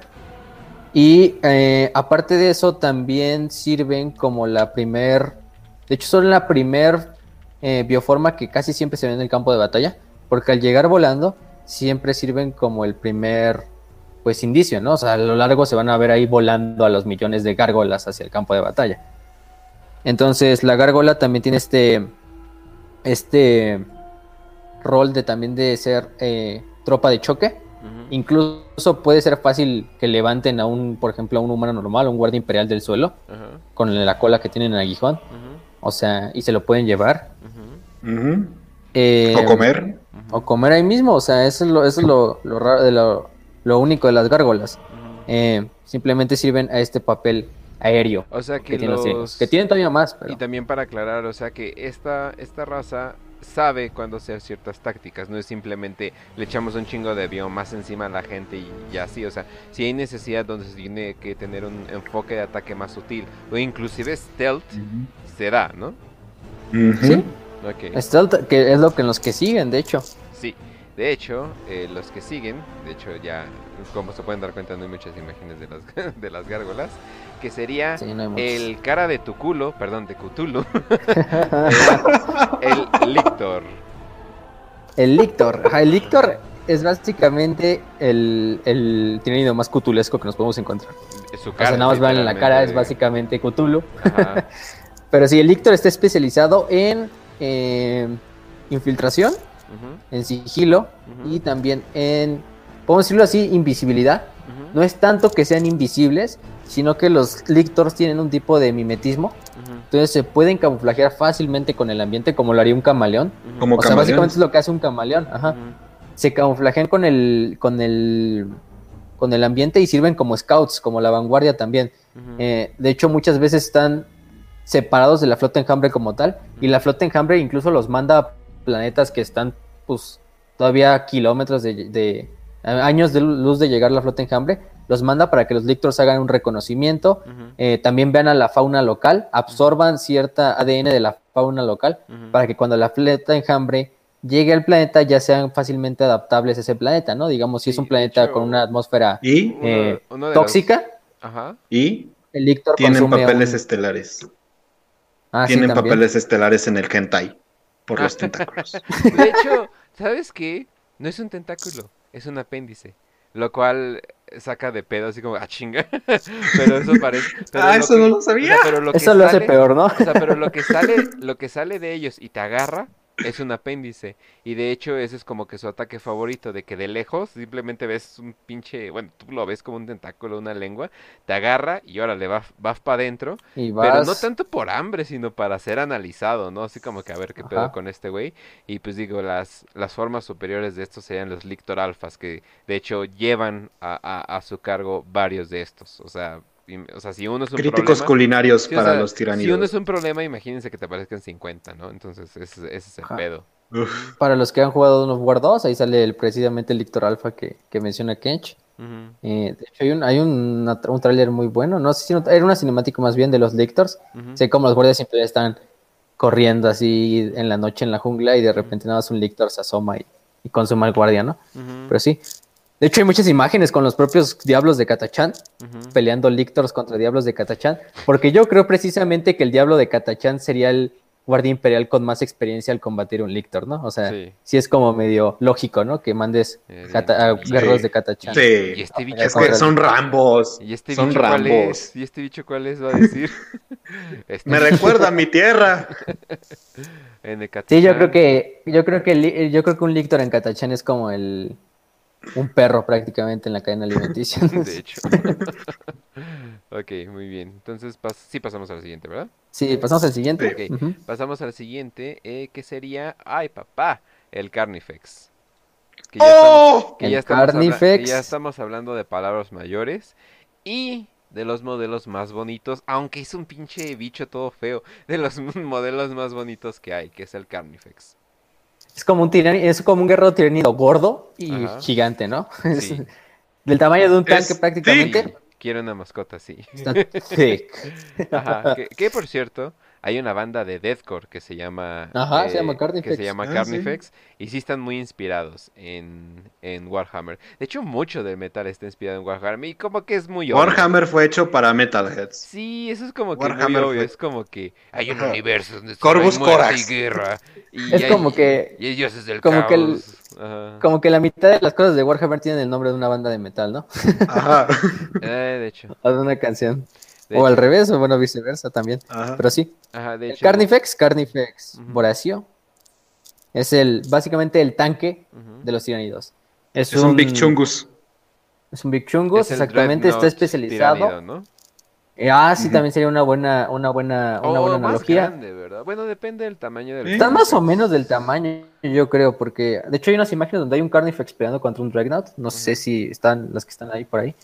Pero sí, están casi casi del mismo vuelo. Entonces, el Carnifex sirve como este eh, tanque de batalla. Está especializado en destruir eh, otros acorazados. Eh, obviamente es fácil para él.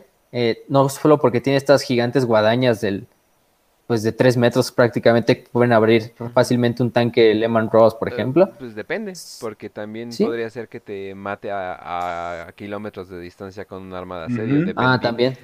si quiere, digo, es al gusto del comensal.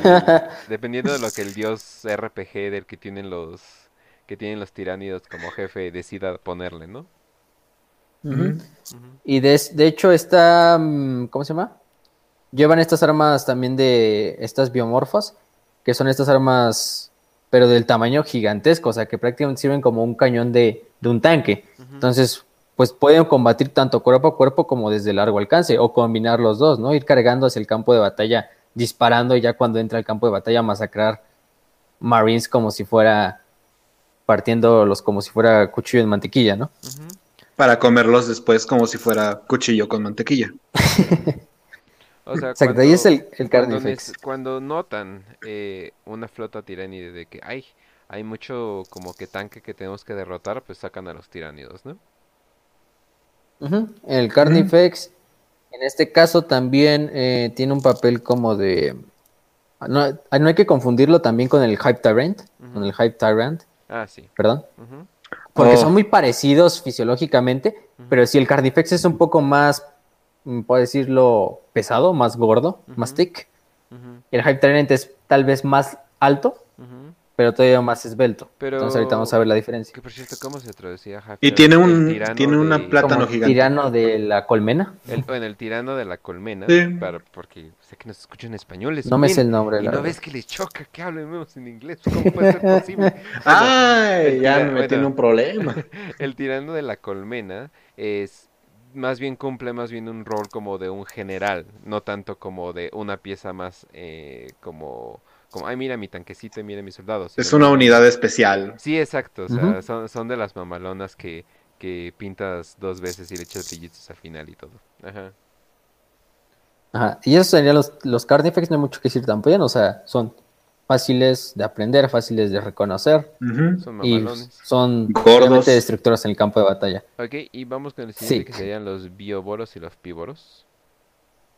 Sí, los bioboros y los piroboros, que pues son dos diferentes, pero los podemos eh, meter en una sola, porque básicamente son lo mismo. Son una pieza de artillería viviente. ujú, De hecho, se cree que fueron creados a partir de DNA orco. No le veo más o menos el sentido Ah, porque caray. un orco terminaría siendo una pieza de artillería, pero Ok, pues bueno, o sea, pues, pero ahí Nunca claramente dice cuestiones que la fuerza del que guaj. Tienen genes orcos, ¿no? es que pero sí. estoy pensando así, Eh, pues, es un hongo que se planta en el suelo. No, no sé. Nunca cuestionen la fuerza del guaj. El guaj por- es total. Quizás porque se alimenta, digamos, el bioboro cuando llega al campo de batalla se empieza a alimentar de los minerales del suelo ajá, y con los propios minerales del suelo empieza a crear la biomasa que va a usar como proyectil. ah, En el caso del bioboro crea unas esporas que se llaman minas de esporas, que son básicamente unas, pues, unas esporas básicamente de dos metros gigantes que sirven como minas aéreas, terrestres, también se pueden implantar en el suelo. Y el piroboro, el piroboro sí dispara un tipo de munición, eh, ¿cómo decirlo? Un tipo de munición eh, sólida, ajá. pero a partir también de materia orgánica y de los propios minerales que está comiendo del suelo constantemente. Mira nomás que eco-friendly terminó siendo este pedo. Sí, o sea, básicamente lo va reutilizando, va reutilizando todo ese material y lo dispara. Entonces, como esta pieza de artillería tanto móvil y obviamente no está manco a la hora de pelear cuerpo a cuerpo, ¿no? Porque es básicamente una bestia del tamaño de, Sí, exacto. ah. pues, de un carro, de, por ejemplo, de un APC, ¿no? De un transporte de tropas. Que por cierto en los comentarios hicieron el mejor comentario que he visto. Es por el hongo negro de plantas contra zombies. Oh. Yo sí no me la sabía, ¿eh? Eh, ¿Hay, hay alguna persona en la Tierra eh, que no haya jugado plantas contra zombies? Siento que, li- o sea, literalmente he conocido mamás así de que, ah, sí, ese juego plantas contra zombies, yo lo terminé. Y es como, ¿qué, qué pido? Soy bien gamer, sobrino. Ahí Sí, te va oye. un piolín. Me trae un violín. Bueno, entonces, Luego el Trigon. Creo que siguen. Ajá. a ver, espera, vamos al siguiente. Así que en, en el orden que me los da lo voy diciendo. Y tienes razón, son los Trigons y los Raveners. Sí, que no hay tanta diferencia entre el Ravener y el Trigon. El Ravener es más grande que el Trigon. El Trigon sería una versión pequeña del, del Ravener. Pero el Ravener son estas tropas también de choque. Pero están especializadas también en combatir contra enemigos, pues como ligeros. Pero lo que pasa con los Raveners es que, si los ven muy bien, eh, básicamente es el cuerpo de un guerrero tiranido, por ejemplo, en la parte superior.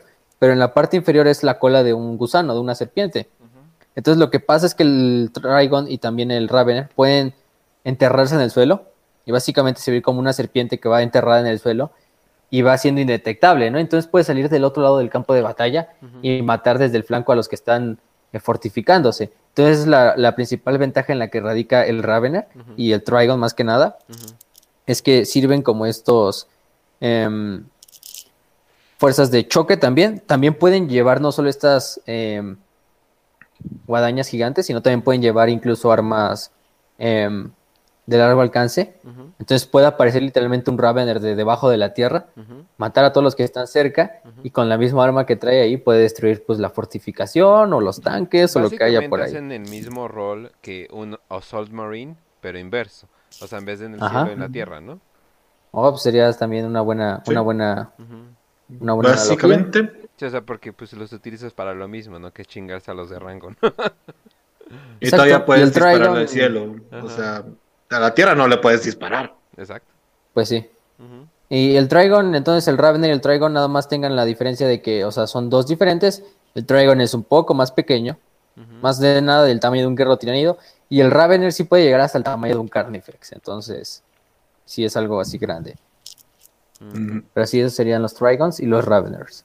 Sí, que no hay que confundir todavía con los tunnelers, que, que puta madre, definitivamente te puedes confundir. Sí, o sea, pero eh, son casi lo mismo. Ahora vámonos con Moloch. Los Molochs, que son también una no, subespecie no, del no es lo propio... que están pensando gente esotérica que escucha el programa, es M-A-W-L-O-C, Moloch, Sí, aunque yo creo que es a propósito también la onda, ¿eh? Sí, también es Mol de la propia mandíbula, ¿no? Que traen. Pero sí, el, el Moloch es todavía más grande que el Ravener. O sea, imagínense. Todavía casi, casi que del tamaño- alfa, y se supone que Es casi, casi, yo diría hasta del tamaño de un caballero imperial chiquito, uno de 6 metros, si lo medimos de largo. Eh, el Moloch es todavía más grande y también sirve como esta misma forma que hace el Ravener, pero pues obviamente con efectos más devastadores, ¿no? Y por lo tanto tampoco va siempre solo, o sea, los Molochs por lo general también van como en mini manadas, Ujú. que pueden mínimo de tres por lo menos. Y entonces imagínense tres Molochs del tamaño de un pequeño titán saliendo del suelo. Pues eso no va a acabar bien para quien está defendiendo, ¿no? Es como un eh, mini gusano de arena de, de Dune, ¿no? O sea, Ah, también. uh, ¿cómo se dice Ujú. Dune en español? No sé, perdón, en español es, es Dune, es el Dune, pero el Dune, pero no, eh, no es, es como chiquito, o sea, pero yo creo que si lo ves de frente ya con la boca abierta, como que dices, ah, no mames, es como Dune, ah", o sea, como que es algo muy parecido, ¿no? Sí, Y son, y básicamente hacen la misma labor que los, que los Ravener. que los Raveners. Que los Ravener y los Ravener Alpha, pero a mamalón, ¿no? Sí, exactamente. Ok. OP. Oye, por cierto, eh, tal vez la gente dice, no manches, están como que pasando muy rápido por los sonidos, además de que nos estábamos un chingo en el principio, no solo por eso, el hecho es de que pues les podemos describir lo que hace en sí, eh, no es como si estos tiranos estuvieran pensando mucho de que, no, y estos saben qué, tienen una personalidad muy así, no, no hay personalidades. No sé. Sí, no es como Eso que sean simplemente- filósofos y sean personajes con gran trasfondo, o sea, son simplemente un gusano ahí. Exacto. Sí, o sea. Ah, y este piensa en comerte. Y este otro también piensa en comerte. O sea, y hasta- este otro también piensa en comerte. No, y, y este tiene un gran amor por las artes, y este tiene un gran amor por la filosofía. No, o sea, tampoco no. No, no. Que por, Ah, pero sí. que por cierto, el siguiente va a ser el Tiranofex. El Tiraniofex que también sirve como un pequeño tanque, no un pequeño porque no es No, pequeño, pero eh, el Tiranofex eh, tiene esta arma, esta arma súper devastadora que es, no me recuerdo el nombre, pero eh, también sirve como eh, una pieza de artillería móvil. Básicamente es una araña. Tiene las patas de una araña, cuatro en total. Y tiene este super cañón que va adosado como a la parte inferior de su tórax. También le sale por enfrente de la cabeza. Pero sí, el Tyranifex es, es también, eh, eh, ¿cómo se llama? Eh, simplemente sirve como este pequeño, este segundo tanque de combate el- de largo alcance. Es decir, no lo van a ver casi peleando combate cuerpo a cuerpo, es más una unidad de apoyo. Y A los- a asedio, los ¿no? O sea, legiones esto ya sería como la verdadera unidad de asedio, ¿no? Sí, junto a los piroboros también, el Tyranofex y también los biotitanes, más que nada. Pero sí pueden llevar desde armas de ácido y de Flesh Hype, que era otro tipo de arma, que dispara unos tipos como de escarabajos que pues comen la carne, Ajá. pero gigantes, o sea, Ok. pueden dar una idea. Y vámonos con el siguiente que serían los zoan- zoantropos. Ah, sí, el zoantropo, que es el, digamos, el tipo de artillería psíquica, porque el zoantropo es, de hecho, se cree que está hecho a partir de, de genoma Eldar, porque es la especie como psíquicamente más, más dotada. Y el zoantropo sirve como eh, antipsíquico, también por lo mismo de que pues es en teoría un psíquico. Y está especializado en combatir también contra otros psíquicos de otras especies. Pero también, en, pues, obviamente un zoantropo tiene no solo el poder psíquico, que heredó pues de los Eldar, sino también el poder psíquico de la propia mente enjambre. Mm, Entonces no solo sirve como esta fuerza de choque psíquica, sino también incluso sirve como una pequeña baliza para la mente enjambre. Coordina también grupos más pequeños de otros, de otros mm, tiranidos. Y de hecho es como un tipo de guerrero tiranido atrofiado, porque sus patas y su... Si sus patas y sus brazos atrofiaron completamente, pero a cambio le creció el cerebro gigante. Entonces, los antrópodos pueden ver como estos mm, tiranidos cabezones, que miden casi 4 metros, y van en el campo de batalla, pues aventando rayos psíquicos y aventando eh, poderes incluso de la disformidad, aunque no serían tan como de la disformidad, sino más bien sería como una propia reflejo de la mente enjambre.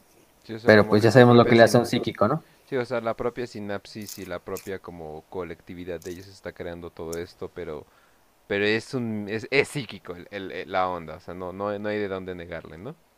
Ajá, y casi casi al nivel de un Eldar, o sea, no, no, o sea, incluso el zoantropo más, digamos, más jodido, puede, tiene un potencial psíquico pues muy grande, quizá más grande que la mayoría de los psíquicos humanos. Ah, sí, eso sí por mucho. Ok. Sí. Entonces pasamos al siguiente, que sería el Tyrant Guard, el guardia tirano. El Tyrant Guard que también sirve como eh, la guardia del, del Hype Tyrant, de hecho, perdón, se me fue el nombre. Eh, el Tyrant Guard, el Tyrant Guard que también Sirve como la, sería como el equivalente a una guardia de honor de los Space Marines. o, por ejemplo, las guardias de honor de los pues, de otras, de otras razas. Pero si el Tyrant Guard es este. Se cree que el Tyrant Guard, de hecho, está hecho a base de, genoma de marines espaciales. De ciertos capítulos de marines espaciales. Por eso lo ven tan voluminoso y, o sea, del tamaño, pues. Eh, eh, eh, quizás. Eso no querría decir que la. Eso no querría decir que el genoma del emperador que viene por parte de los Space Marines está en los tiránidos. En teoría sí, o sea, eso es lo, es lo, oh. En parte. Que al final de cuentas, el Tyrant Guard, la mente enjambre ya tiene un pedazo del genoma del propio emperador de la humanidad. Al haber consumido esos astartes y al volverlos, bueno, no volverlos porque no los volvió, sino al crear estos Tyrant Guard, eh, finalmente estos tiránidos serían como también herederos del propio ADN del emperador, ¿no? Oye, pero uno de los poderes especiales de esta madre es hacerse bolita literalmente para aguantar putazos. ¿Sí? Entonces, ¿qué, están diciendo de los, de los? Ahí vienen los putados, háganse bolita. Tantic. De hecho, pues véanlos, nada más son el, creo que el tiránido más, pues, mamado, o sea, simplemente así de visualmente. Y, por lo mismo de que, o sea, no solo, no solo tienen esta fuerza que pueden levantar pequeños tanques o vehículos, sino también tienen una extrema resiliencia, o sea, pueden estar sin miembros desmembrados totalmente y seguir peleando como lo haría unas tartes, por lo mismo de que descienden de unas tartes. Vaya, vaya, vaya. Ok, entonces vamos al siguiente. Eh, ¿Qué sería? Eh, ah, un guardia de la colmena, que no hay que, que no hay que confundir. Sí, el guardia de la colmena, que sirven como guardias de las torres capilares, ya me acordé el nombre, son torres capilares y, chimeneas de esporas, que son como los estos, ya dijimos que son como esas torres de kilómetros de largo que se extienden desde la tierra hasta el cielo, y lo que hacen es como conectarse con las flotas con las naves de la flota enjambre y mandar, ir mandando toda la biomasa como si fueran venas, o digo, como si fueran, sí, como si fueran venas, hacia las, hacia las naves que están en órbita para que la vayan consumiendo. Entonces, pues son muy importantes para los tiránidos, ¿no? Porque en estas propias eh, torres se encuentran las mm, albercas de digestión y pues obviamente tiene que haber alguien que las proteja y son estos precisamente estos high guard que también tienen una estética muy buena, que sí, son como un centauro. Están en cuatro patas, pero aparte tienen sus dos brazos en los cuales sostienen su, su biomorfo, que es el, se llama cañón empalador. Y que también son unas pequeñas criaturas que son como arpones, eh, básicamente, y eso es lo que hace el cañón empalador, de ahí mismo recibe el nombre, ¿no? Eh, son misiles así del tamaño de casi la, de casi de un metro ochenta, o sea, son casi de la altura de un humano normal. Se pueden dar una idea de lo que le haría un guardia imperial normal. Incluso un Space Marine lo puede fácilmente, yo creo, partir una extremidad o incluso partirlo a la mitad por lo menos o empalarle todo el estómago. Sí, puro apoyo ahí es porque no, no, no vas a aguantar un Space Marine. O un Space Marine tal, vez. Y vamos con el Big Daddy, que sería el tirano de la colmena. El Hype Tyrant, exactamente, el Hype Tyrant que Oh. sirve como la baliza, como la baliza de la mente enjambre local. Entonces, cuando una flota enjambre baja a la batalla, el tirano de la colmena, o el tirano del enjambre, también le dicen así, em, sirve como este repositorio temporal de la mente enjambre. Entonces, es prácticamente el general de campo de todas las fuerzas tiranidas. Eh, un tirano, un High Tyrant básicamente está al nivel, yo creería fácilmente, de un capitán Astartes o incluso de un señor del capítulo Astartes. O sea, si lo ponemos Son- a, son- a dimensionar la- contra otras facciones. La manera más fácil de, re- de reconocerlos es que tienen un dildo gigante en la nariz.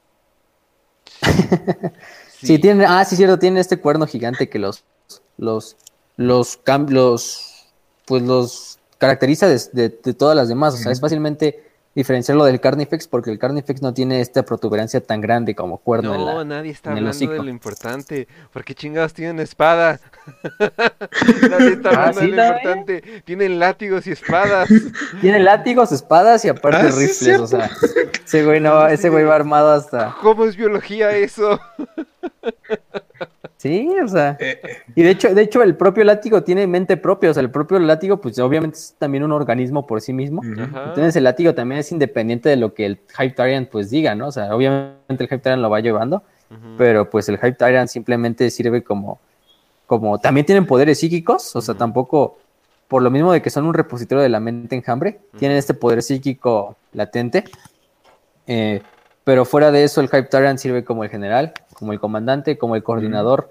Si el Hype Tyrant muere en batalla, la mayoría de los, pues prácticamente todos los tiranidos van a entrar como en un estado, van a seguir en sinapsis entre ellos, pero ya no van a estar en contacto con la mente enjambre. Entonces casi siempre la estrategia es matar primero al Hype Tyrant para que todos los demás se descontrolen y pues Que fácilmente Para explicar tantito eso, ese pedo de la sinapsis, eh, voy a usar un ejemplo del, del juego de mesa. Eh, hay una fase, no recuerdo bien el nombre, pero es cuando tú roleas para ver si tú, alguno de miembros de tu, de tu grupo Ah, va a salir corriendo. De, Ajá. De Fase- moral, ¿no? La fase de moral, sí, la fase de moral. Y tú sacas tus daditos y ves si alguno se escapó porque ya son muy poquitos y están corriendo de miedo, ¿no? Así como, ah, va- vaya, esto está perdido, no, vámonos, ¿no? Eh, si alguno de estos tiranos o, o un, ¿cómo se llaman los psíquicos? Antropos, entropos... Santropos, ajá. Ajá. eh, siempre, siempre los confundo con otra cosa. Eh, están, pues la sinapsis se mantiene y no tienes que hacer eh, esa fase. ¿Por qué? Porque la sinapsis está puesta. Se muere alguno de ellos y por default lo tienes que hacer. Eso quiere decir que pierdes esta conexión que hay. O sea que podrías decir que los tiranos eh, son como robots o algo por el estilo. Nada más que sí podrían funcionar por su propia cuenta, eh, pero volverían a un estado increíblemente primitivo. Sí, exactamente. Y em, también el, el Hype Tyrant. De hecho, hay Hype Tyrants muy reconocidos, como vamos a hablar al final, como el Swarm Lord, que es un tipo de Hype Tyrant todavía más mamón. Eh. Así es. Ok, entonces vamos al siguiente, que sería eh, los biotitanes, que ahora sí estamos hablando de tamaño. Sí, los biotitanes, que básicamente, pues como el nombre lo dice, son titanes, son el equivalente a un titán de, del Imperio de la Humanidad. Bueno, y de las demás facciones, más que nada, o sea, eh, eh, casi siempre el biotitán está especializado, pues obviamente en asedios, en combatir a otros titanes, y el titán tiranido también viene en diferentes formas, pero por ejemplo la forma eh, más grande, que no recuerdo el nombre re- ahorita, Ujú. Pero ese biotitán es el equivalente, el que pueden estar viendo en las imágenes, es el equivalente a un titán warlord del Imperio de la Humanidad. En cuanto a tamaño, en cuanto a poder de fuego y en cuanto a pues, pues poder de destrucción. O sea, eh, los biotitanes no solo están armados, obviamente, cuerpo a cuerpo, por, como son como unas arañas, sino también están armados con este. Ah, se llama el titán Hierofante, ¿no? Es Ah, el tipo más Ah, grande. Hierophant. Ujú. Ajá, el Hierophant. Eh, también tienen estas armas eh, de largo alcance, como el Biocannon, que es el cañón biológico. Tienen este, armas de ácido, armas incendiarias. Y pues sirven como estos eh, grandes tropas de, de asedio. También pueden llevar incluso más guerreros tiranidos dentro o adosados a ellos. incluso sirven como transporte muchas veces. Eh, tanto Guns, Reapers, Guerreros Tiránidos, entre otras muchas. Pero sí, están al nivel de, obviamente de un Gargante Orco, de un Great Lord de los Aeldar, de los Titanes Imperiales. Y pues su armadura, aunque sea una armadura pues de quitina como la serían las de los insectos, pues es una armadura que básicamente es la Sí. misma dureza de, del metal de, del Prometi, del, por ejemplo, del Adamantium, de los Ajá. titanes. Haz de cuenta. Ok, muy bien. Entonces sí, o sea, porque el Carnifex no le llegaba, entonces necesitaban algo más grande. Eh, entonces, eh, vamos a saltarnos directo a los cultos de los Gene Stealer, que ya habíamos hablado tantitos de, creo que en el episodio de Xenos, parte 2. Creo, creo que de- creo que ahí estábamos hablando, pero los cultos de Gene Stealers que son muy queridos eh, por, Sí. por, por los fans, o sea, hay mucho artwork, hay mucho ah, hay mucha onda, pero pues imagínense de que pues te va a invadir eh, el bueno, ahí sientes que viene una invasión y estábamos hablando de que la gente siente un sentimiento de muerte, ¿no? Pues todo esto viene acompañado también de vez en cuando hay un Gene Stealer, un robagenes, que lo está, bueno, lo van a, lo van a ver en pantalla, es como un ¿cómo lo podemos describir? Se parece mucho a un guerrero, bueno, se parece más que nada a un Gaunt, pero como que con características más humanas, yo diría, Exacto, o sea, y lo, no, no está tan, no está tan insectoide. eh, y cuando llegan, Es cierto, como un Tauchad. Haz de cuenta. Son, Ah, altamente, ¿también? son, son altamente psíquicos y ellos cuando llegan a un planeta saben cuál es su misión, la cual es esconderse en las alcantarillas, cuevas o donde sea, donde sea que se pueda y empezar a influenciar a los más débiles de mente. A los más débiles de mente o lo que tengan más cercano empiezan a como que comportarse muy extraño, ¿no? Empiezan a como que a tener idea, ideas que no, que no deberían, empiezan a volverlos locos, ¿no? Esto, como ya lo hemos hablado, es lo más Lovecraftiano que hay en este, en este universo. Y eventualmente, ¿qué, qué, qué- va a pasar, Facio, para aterrorizar tantito a la gente? Digamos, Ah. cuando llega un Gene Stealer, un Gene Stealer que serían también una fuerza de vanguardia, se creía que eran otra especie aparte, pero sí son tiránidos. El Gene Stealer lo que va a hacer es que va a llegar, probablemente llega en un eh, navío naufragado del Imperio, quizá llega en una nave como Polizonte, quizá llega en una nave que se estrella en un planeta, o muchas cosas, ¿no? Pero por lo general viven en estos como naves abandonadas que están flotando por el espacio, que les llaman Space Hulks. Eh, lo que pasa es que cuando, pues digamos, no sé, unos exploradores, unos mercaderes eh, van a revisar el Space Hulk para riquezas, o simplemente el, el Space Hulk cae en un planeta, salen los, los Gene Stealer que sobreviven, salen del Space Hulk, y lo que van a hacer es que van a infectar a ciertas personas del planeta, más que nada humanos, también pueden infectar otras razas, pero obviamente el ejemplo más grande es con humanos, porque pues, el imperio es la, la raza más eh, esparcida. Pero sí, lo que hacen es que inyectan este como... Inyectan este embrión eh, al huésped, y en este caso el huésped va a sentir ganas de tener sexo, va a reproducirse con su pareja, y la pareja va a dar eh, origen a un gene stealer de primera generación.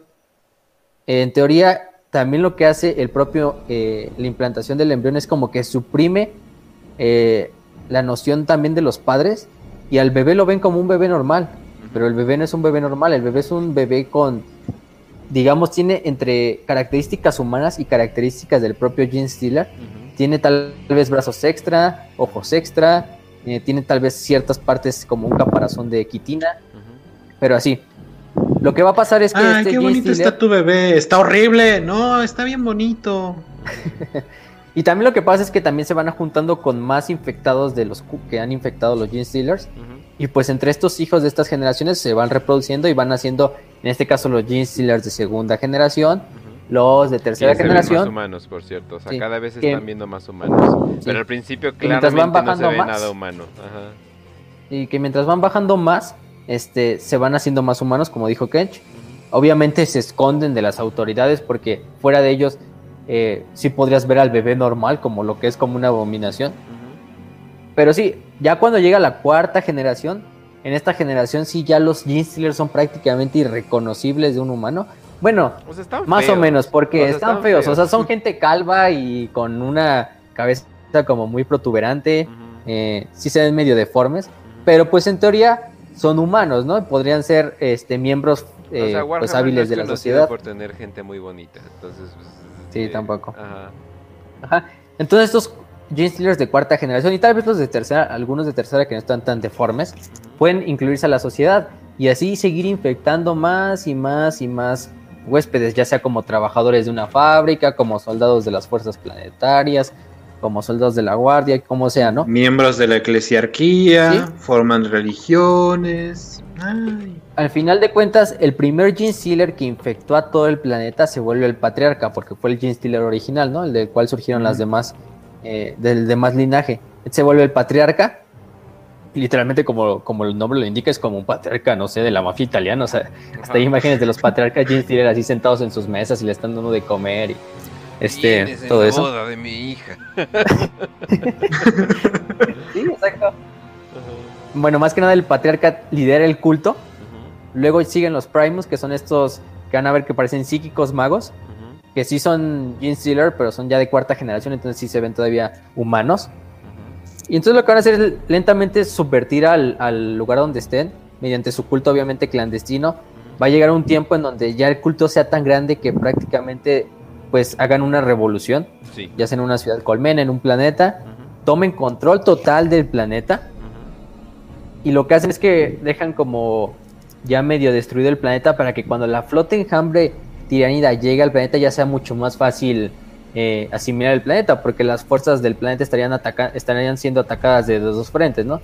Desde el espacio y al mismo tiempo desde sus propias ciudades, ¿no? No, y digo, y si ya tienen completamente conquistado el planeta, pues cuando llegan, pues es, un, es, es una celebración, ¿no? O sea, ya llegaron sus dioses, ¿no? Sí, y aparte es lo muy importante, son cultos precisamente porque los Gene Stealer toman como a sus dioses a los tiránidos, ¿no? A la mente enjambre. Y entonces algo muy también lovecraftiano que pasa es que cuando ya los tiránidos finalmente desembarcan en el planeta y consumen a toda la demás biomasa hostil, eh, el patriarca y todos los Gene Stealer eh, puros, ya de quinta generación de hecho, eh, prácticamente se vuelven otra más otra célula de la mente enjambre y masacran a todos los a los a los Gene Stealer de tercera, de primera, de segunda generación que parecen humanos. Y al final para que sean asimilados. Pero en ese mismo momento eh, también hay que decir que el culto tiene como una pequeña mente enjambre que solo ellos comparten. Se llama la eh, Brood Mind. Y esta Brood Mind, al momento de que ya van a ser asimilados, como que se quita la sinapsis. Y en ese momento todos los que van a ser asimilados ven en ese, ese mismo momento el horror que es la mente enjambre, los millones y billones de... Fue ahí cuando nos dimos cuenta que Dios nos odiaba y que era real.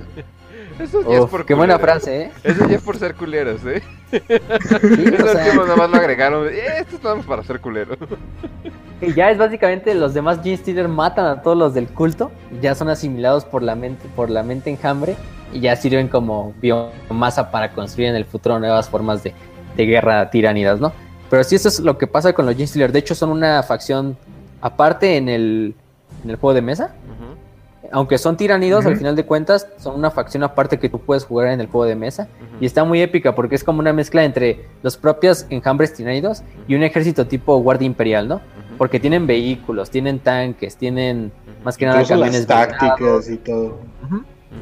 Y es como un híbrido entre esas dos fuerzas. Entonces es también un ejército que es muy, muy conocido porque también yo creo que es muy divertido de jugar. O sea, por lo menos se ve. No, y en- además en algo las importante miniaturas. es de que tienen, eh, tienen miniaturas con nombre, o sea, nombradas, que antes de eso voy a explicar qué pedo con eso.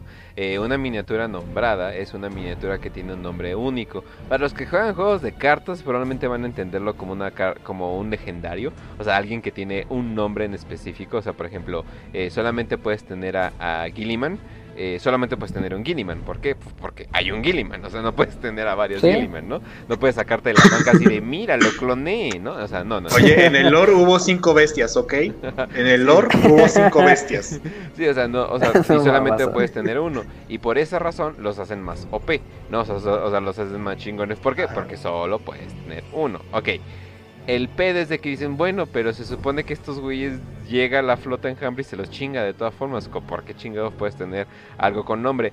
Digamos que si un, eh, un uno de estos de los cultos de Gene Stealer fue muy exitoso y fue como que bastante chingón, eh, agarran su material genético y lo clonan, lo clonan para futuras eh, ocasiones donde necesiten a alguien parecido. ¿Por qué? Porque ya han visto que funciona. Entonces por eso hay de este tipo de capturas nombradas. Además porque el hecho porque es una facción independiente, bla bla bla bla bla, Pero les di una versión lore friendly de que por qué, por qué Sí, también, de hecho, por ejemplo, nada más puedes llevar un, un patriarca al, a la batalla. También los, por ejemplo, los primos, eso sí no sé si bien sí, sí puedes llevar más de uno, pero creo que sí nada más se puede llevar uno. es como estos los Primus o los Magi ah, también, que son como los segundos líderes. Ajá, sí, ajá.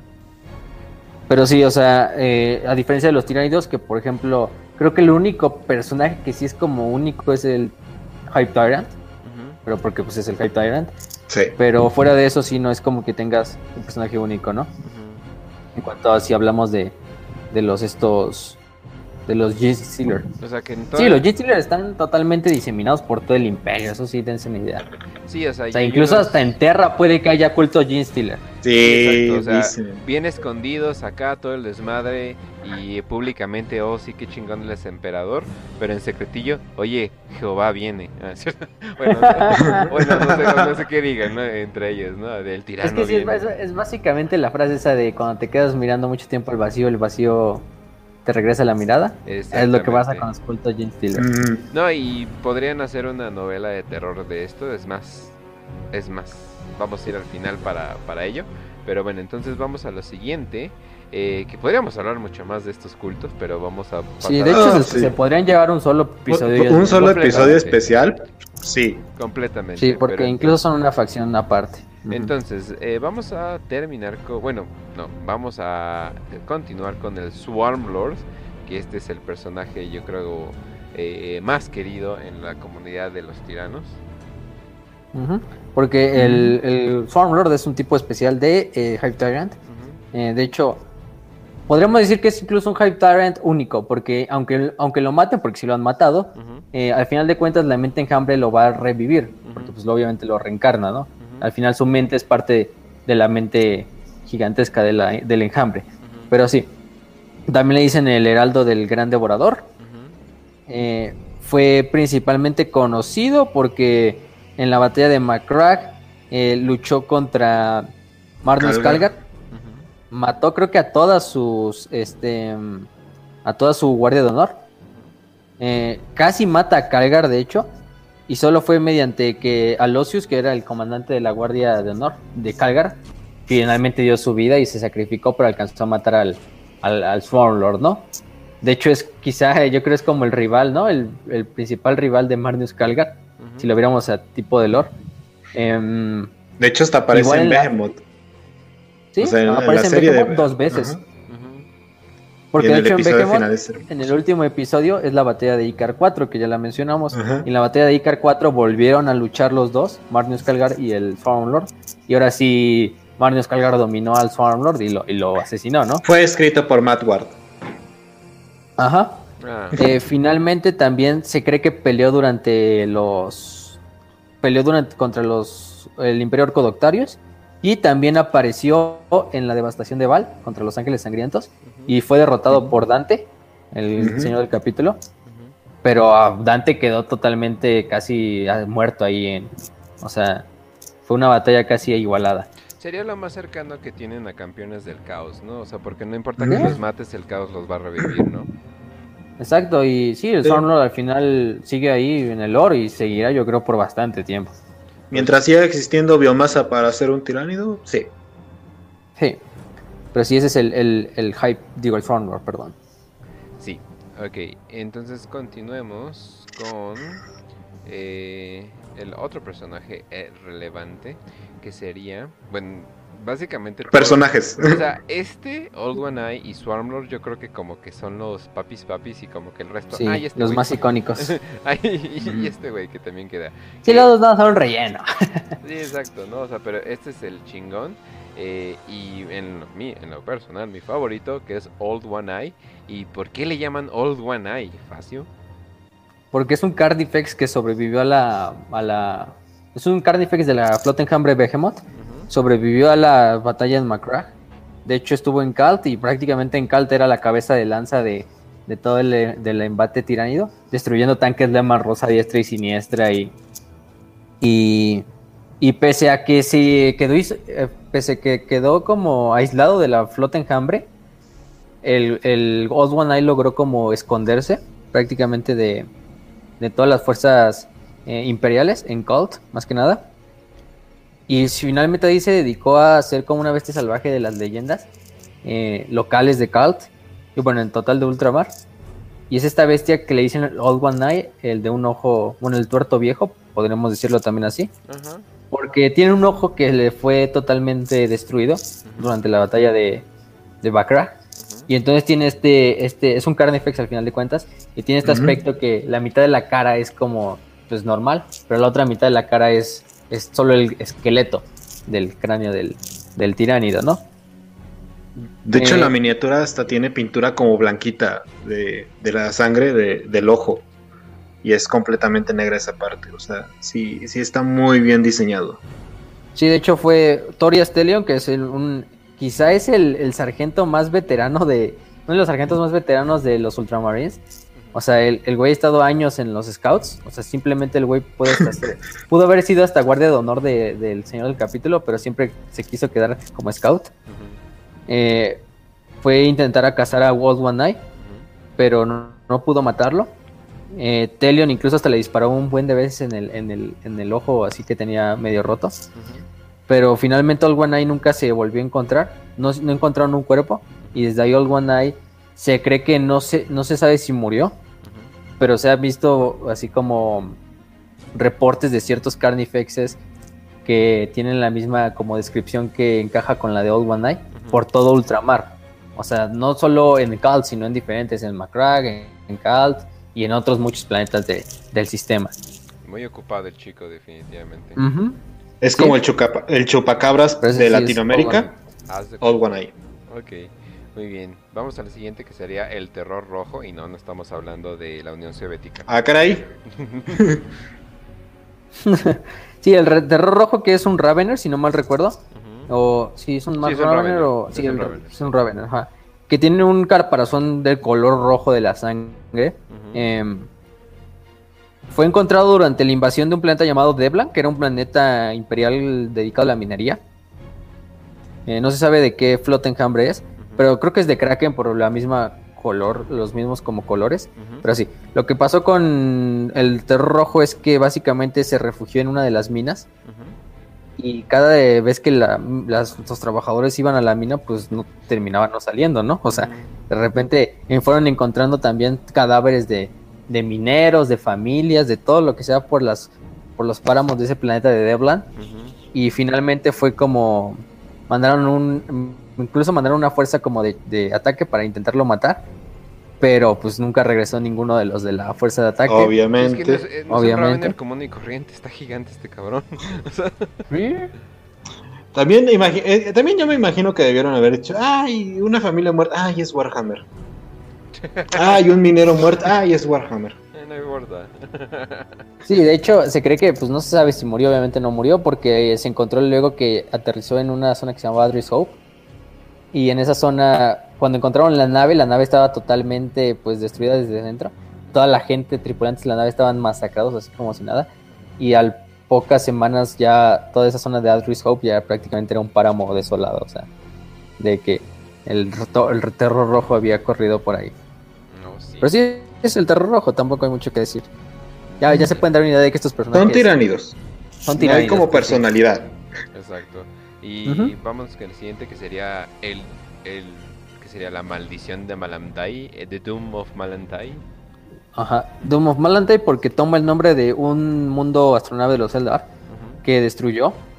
Bueno, destruyó su flota enjambre, que es la flota enjambre Naga, que es una flota enjambre menor. Pero lo que hizo fue como en último eh, ataque, lo que mandó la, una de las bionaves antes de escapar fue una solo como una biospora hacia, hacia el mundo astronave. y en este mundo astronave vive este zoántropo, ¿no? Lo que pasó es que el zoántropo se escondió prácticamente dentro del mundo astronave y fue cazando así lentamente a los Eldar que vivían, ¿no? Lo que pasó finalmente es que devoró a todos los espíritus y a todas las almas Eldar que estaban en el, en el circuito infinito de la nave. Entonces, mientras los comía, aparte absorbía su poder psíquico, ¿no? Entonces, quizás el zoántropo más poderoso, solo porque absorbió todas esas almas Eldar, se absorbió prácticamente un mundo astronave entero. Entonces, por ejemplo, pueden ver su imagen y obviamente es un zoántropo, pero que está, hinchado de poder psíquico, ¿no? Sí, y, tiene como la cabeza Eldar, o sea, tiene como que esa forma de cabeza Eldar. De hecho. si, ven la miniatura es así. Y ah. básicamente con todo el poder del circuito infinito destruyó el, el mundo astronave por sí solo, o sea, lo que quedaba del mundo astronave lo destruyó por sí solo y, y, mató a todos y desde ahí pues ya no sé, has tenido, este, ¿cómo se llama? Idea de qué pasó con el, la maldición de Malantai. Pero sí, o sea, es ese súper antropo que pueden encontrar. Y anda por eh, Ok, entonces vamos con el siguiente que sería el parásito de Mortrex. Sí, el parásito de Mortrex, que es una, si no mal recuerdo, es una... Creo que es una gárgola. Ajá, sí, es una gárgola. Es una gárgola, sí, porque está, está pequeña, o sea, no es casi del tamaño de un guerrero tiranido. Eh, lo que pasa es que también lo que pasa con este es que es capaz de implantar Reapers en víctimas todavía vivas. Entonces básicamente lo que haría un xenomorfo en las películas de Alien. Como Alien. Eh, lo que pasa es que el, pues, Reaper madura desde dentro y devora al host, ¿no? Oh. Y fue encontrado en un planeta llamado, en un planeta fortaleza llamado Mortrex del Imperio. Y los tiránidos pues el mundo estaba siendo invadido por los tiránidos hasta que finalmente en el, décimo día el parásito atacó este, este, esta gárgola. Y básicamente fue tanto los eh, Reapers que implantó que incluso los enjambres de Reaper destruían tanques, o sea, imagínense, o sea. Em, y solo después de dos semanas todo el planeta fue totalmente destruido solo por Reapers. No hubo ni guerreros tiránidos, ni otros bioformas, ni carnifex, ni biotitanes, ni nada. O sea, solamente Reapers. Y todo a través de la transmisión que hizo este, este parásito de Mortrex. La primer de mandar estos Reapers. Definitivamente. Eh, él supo, eh, conoció el hack de spamear la misma unidad una y otra vez y así ganó. Definitivamente. Pero bueno. Mientras te cantaba la de ya llegó tu tiburón. Y vámonos con el Lictor Alpha más famoso que es. Ay, se me fue el nombre. Ah, Dead. Espérate. Dead Leaper. Dead Leaper, ajá. Dead Leaper, que básicamente es el, un Lictor, el Lictor quizá más famoso. Eh, llegó al mundo de misionario, es un mundo eclesiarcal de San Caspalen. Y lo que hizo fue básicamente destruir a la flota, a la defensa de planetaria desde dentro.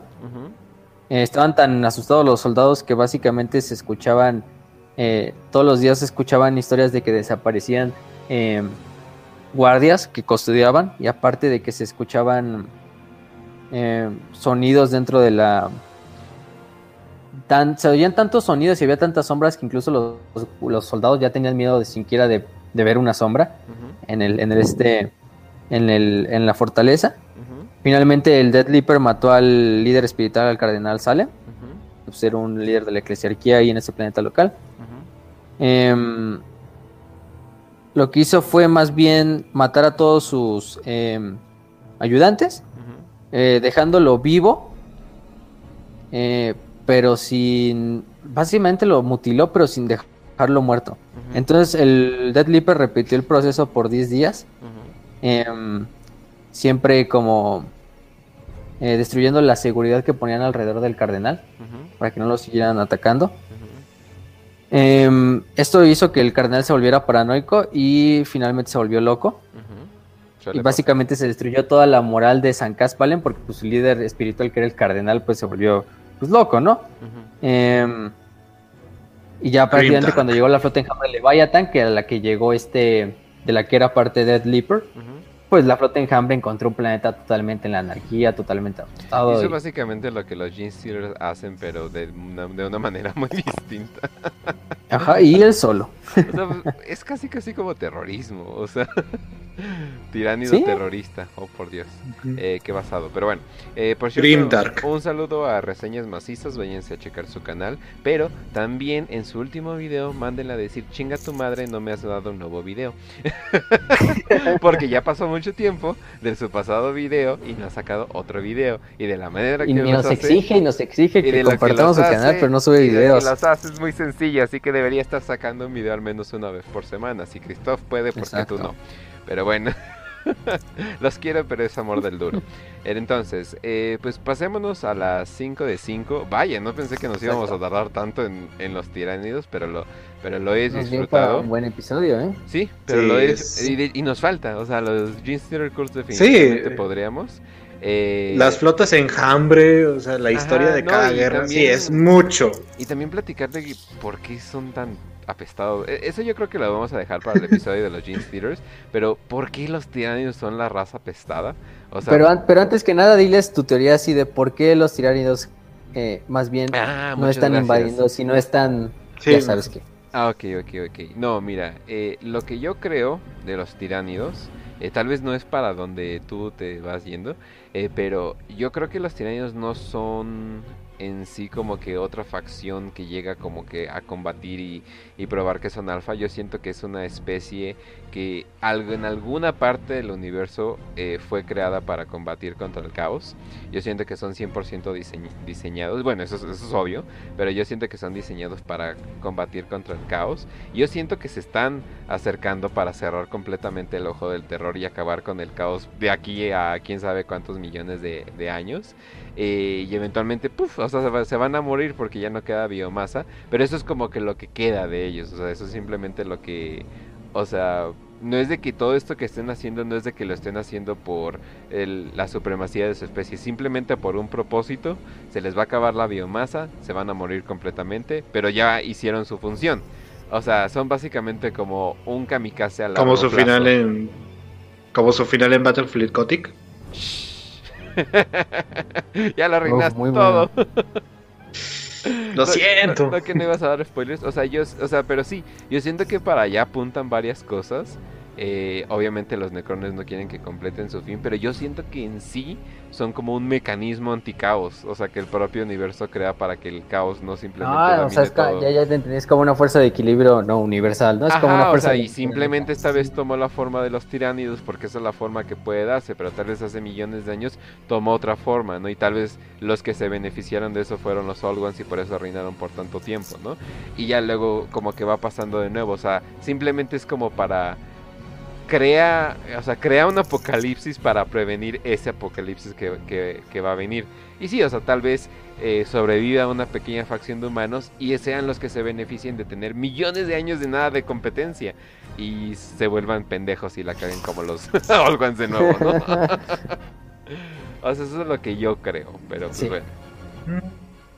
Y también está la teoría esa todavía más terrorífica, ¿no? De que están huyendo, ¿no? Están huyendo de algo. Sí, están huyendo de, Eso sí, de algo más, completamente. más green dark. Sí, o sea, están huyendo de algo y están como que agarrando lo que se pueda desesperadamente para seguir continuando porque saben que eso ahí viene, o sea, ahí viene algo, no sabemos qué, que es todavía peor que ellos y peor de lo que hemos imaginado alguna vez. O sea, esto estamos hablando de, no sé, sociedades que pueden utilizar soles de baterías AA, no sé.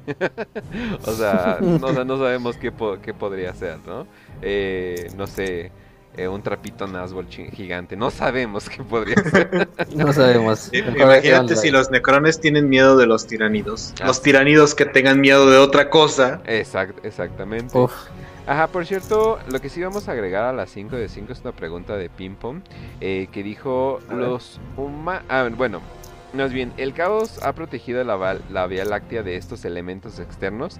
Sí, pero simplemente por ser el más alfa. O sea, un lobo protege a ciertas especies que se los comen, por ejemplo, no sé, los búhos. Eh, pero simplemente porque el búho está protegiendo de ser el alfa eh, de ahí. O sea, yo no siento que el caos sea como que, ah, vamos a proteger la galaxia, somos buen pedo. O sea, no. O sea, siento que lo está haciendo porque ven otro depredador igual de fuerte que ellos y dicen, vamos a chingárnoslo porque nosotros somos el depredador alfa de aquí. Es- Sí, porque es pues al final Warhammer está básicamente- lleno de alfas, ¿no? Es- es- O sea, sí, sí. Finalmente tenemos, Nadie es el tipo bueno en Warhammer. yo creo que hay tres grandes alfas, o sea, el caos, los tiránidos y los necrones. Exacto. bueno, y ¿Eh? pues, quizá puedes poner hasta el imperio, pero el imperio es como O- que obviamente está a lo expensas está. de los demás. Y otra pregunta, Obviamente está, lo claro. está. y otra pregunta que también me llegó es, los humanos que tienen el embrión de Gene Stealers, buena manera de nombrarlo como embrión, eh, adoran a los tiránidos, pero eh, esa gente que está haciendo sus adoraciones a los tiránidos, ¿causan algún reflejo en el inmaterio? Ah, buena pregunta, ¿eh? O sea, Tienen un reflejo. Tienen un pues reflejo. en teoría sí, son- porque son al final almas. son humanos y al final tienen una mitad humana, entonces sí tendrían como una un reflejo en la propia disformidad. Pero yo creo que es más como que, no sé si la energía de su culto alimente más al gran devorador que a la propia disformidad. Pero sí, yo creo que sí tendrían un propio reflejo. Nunca se menciona como tal, pero puede ser. Es posible, o sea, incluso el, el Mechanicus cuando tiene que estar ahí poniéndole aceite de oliva a una máquina, a una computadora y ponerse a rezarle a un motor de V8, o sea, eh, incluso, incluso el, Ford. Mechanicus tiene como que ah, tienen esa, esa, ese reflejo sobre la disformidad. Entonces su pinche rezo sobre una máquina funciona porque creen eso. Y es Pues muy sí. probable que los Team Steelers sí tengan ese, ese mismo como dengue. Eh, Pues es que. O sea, vas a sonar que. eh, eh, así como. Pinche Kench, ¿estás loco? Pero eso funciona. O sea, si pones tu voluntad lo suficiente hacia algo, eventualmente funciona, sea de una manera u otra. O sea, porque para Sí. ellos, eh, el, su Dios que tienen. Es así de, no, pues todo tiene que estar en el orden correcto para que ese Dios te haga caso. Y es así, ok, el orden correcto sería que esté arreglado, pues, ¿no? Entonces, básicamente nada más estás imprimiendo tu voluntad hacia algo que, pues, eso es así como funciona el mundo, caray. Pero bueno. eh, Exacto. Todo es voluntad. eh, sí, Sí. eh, com- Vamos con completamente. Vamos con las 5 de 5. Ya, ya hice cinco de yo cinco. mis 2 de 2. Ya, pero ya, ya. bueno. Ujú. Va. Eh, bueno, primero Iván Orozco nos pregunta de qué tamaño fue el tentáculo que atacó Val exactamente, porque en Escudo de Val, que es en la novela, donde se habla de esta batalla, nos menciona que fue casi disuelto. Ok, ¿de qué tamaño Pues- fue? Ahora sí tú dime. Pues yo creo, o sea, yo creo que, o sea, no es la flota enjambre como tal, no es un brazo grande, pero, o sea, mínimo un enja- si es la flota Leviathan, que es la más grande, y un brazo, por lo menos un brazo mediano, digamos, en este caso, ¿no? Sí estaríamos hablando, o sea, no tenemos una escala obviamente para medir, no, Cua- pues, no medía 3, trillones de naves, ¿no? Sí, exacto. Pero sí unos cuantos millones de naves, o sea. Hay que decir, se echó capítulos enteros de Space Marines. Sí, ajá. Capítulos 30.000 enteros. Space Marines en teoría había defendiendo Val. sí, más o sea, sí era algo, algo Sí, sí, sí. pesado. Sí, exacto. O sea, Sí. no, no, era, no era nada ligero. Sí, pero ya para medidas exactas es como que, pues híjole, men, no, no tenemos reglas, ¿no? Son tiránidos, no, no los tenemos que contar. Exacto. Sus números no. Simplemente mátalos ya. Ok, ¿cuál es la siguiente? La siguiente es, este, Adrián Rubalcaba pregunta, eh, ¿qué les da seguridad a los Eldar que en la biblioteca negra está todo el conocimiento del caos? Pues todo. Es, esa es la cosa, o sea, todo no... O sea, podría haber misterios que, que todavía no se han resuelto. Más que nada es la soberbia Eldar de decir de, ah, aquí está todo el conocimiento. Aquí está todo el bla". conocimiento. Ajá, yo digo que eso es más Sí. soberbia Eldar, o sea, porque a cada rato los Eldar, "Ah, no sabía que eso podía pasar, es como, ah, chinga tu madre, no que sabes todo. Exacto, y, y también... y sobre pues, todo, fíjate que yo creo, o sea, es más el hecho de saber que ahí está Segorag, que es el único dios Eldar sobreviviente. Segorag, o sea, nada más porque ahí están los arlequines y Segorag. Pero la realidad es que capaz y no hay ningún conocimiento más que el que ya tienen cualquiera que, que esté dentro del caos. O sea, hay una gran Capaz cantidad de, un o sea, hay una gran cantidad de información. Todo lo dudo. O sea, ellos saben de dónde viene el mundo de las Y- almas, o sea, no lo creo. Y, y considera Ah. que Segorag es, eh, es el único dios Eldar que se la pasa riendo mientras te miente y se burla de ti por tus inseguridades. Entonces es muy probable que es Segorag. Y juegos de palabras. Es el meme, es el meme, es el meme más elaborado de la historia de la galaxia. Ajá. Sí.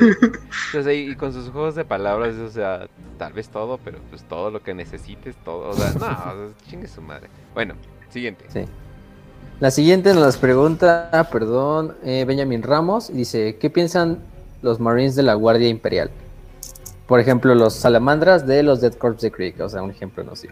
Eh, pues, O sea, así que de la Mm. Guardia Imperial en general, pues obviamente todo el mundo Sí. lo considera como la médula ósea eh, del... Carne de cañón. Eh, no, o sea, sí, o sea, sí son la bueno, carne de depende cañón. también del capítulo. Sí, Ajá. depende del Sí, capítulo. o sea, el o sea, capítulo. No es lo mismo Cavia, Krieg, o sea, y, o Terra, o sea, muy diferentes mundos eh, nacen, muy diferentes tácticas terminan, terminan teniendo, entonces no. Sí, por ejemplo, está el buen ejemplo ese de Hellrich, Ujú. donde los templarios negros están así de, oh, vamos a defender esta ciudad junto a humanos, ¿no? Y lo dicen así como despectivamente, ¿no?